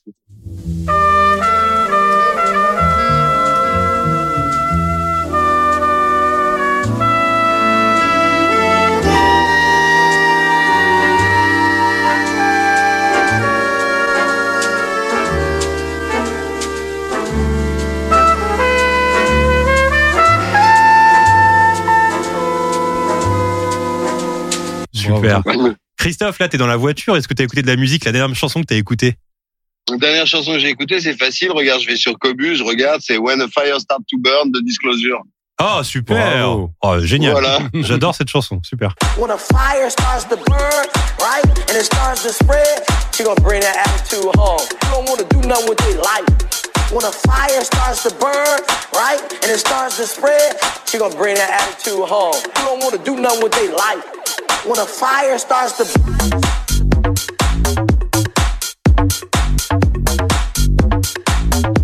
When a fire starts to Euh, Guillaume, le dernier livre que t'as lu? Euh, je suis en train de lire le livre Morgue de Eric Hennig. C'est l'histoire de la morgue de Paris. Et en même temps, je lis le livre euh, Butcher and the Wren. C'est par euh, euh, Elena Urquhart. C'est une fille qui fait également des autopsies. Je, je, recherche un petit peu. C'est des, des bouquins un peu historiques et sur des. J'ai eu plusieurs fois à faire des scènes d'autopsie et donc euh, ça me c'est un truc qui est intéressant donc euh, voilà donc sur l'historique de, de la morgue de Paris qui est quand même un- qui a beaucoup bougé un, un livre hyper intéressant que je recommence un vieux livre mais on trouve encore Très bien. Christophe, le dernier livre que t'as lu?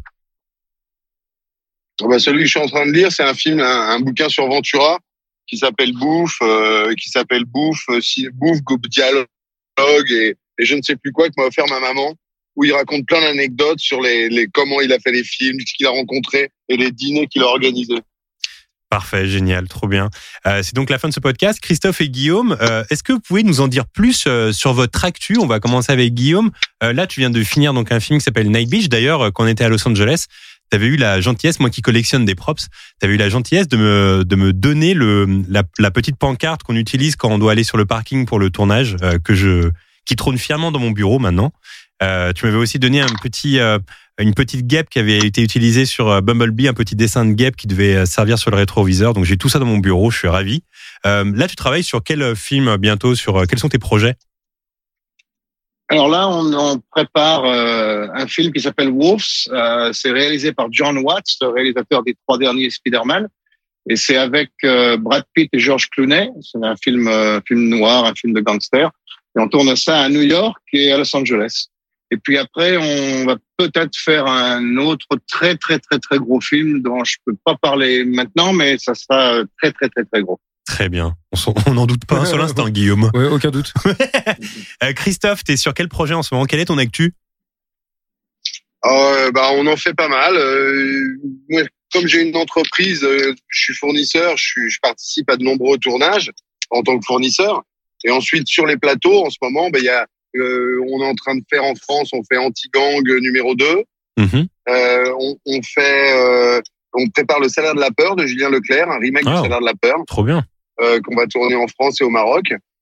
Pour les États-Unis, on fait une, une série américaine qui s'appelle Lioness. Enfin, le projet de tournage, en tout cas, s'appelle Lioness. Et c'est un, un gros truc, on envoie plein, plein de matériel. Et puis, on a terminé, il y a pas très longtemps, le prochain film de Luc Besson qui va s'appeler Dogman, euh, qui est, qui un, qui un, un beau projet, un très beau film. Il semble que tout le monde est très content du projet, donc on, a, on attend ça avec impatience. Euh, et puis j'en oublie plein parce qu'effectivement, on est en train de travailler sur plein de choses en même temps. On a terminé Les Mousquetaires, euh, On Ah, travaille sur la série des Walking Dead. Euh, on a fait Christian Dior, la série sur Christian Dior. On a fait la série euh, sur Benjamin Franklin également. Enfin, pas, pas mal de choses qui sont qui, qui sont en train de, bah, de se terminer pour les fêtes de Noël et puis qui vont reprendre en janvier sur les chapeaux de roue. Bah, trop bien. Euh, Guillaume et Christophe, c'était un réel privilège de vous écouter. On est ravis de vous avoir eu dans le, dans le podcast. On est là avec Guillaume Aurélien, Ouais, on écoutait vos histoires. On adore écouter On vos adore histoires. ça.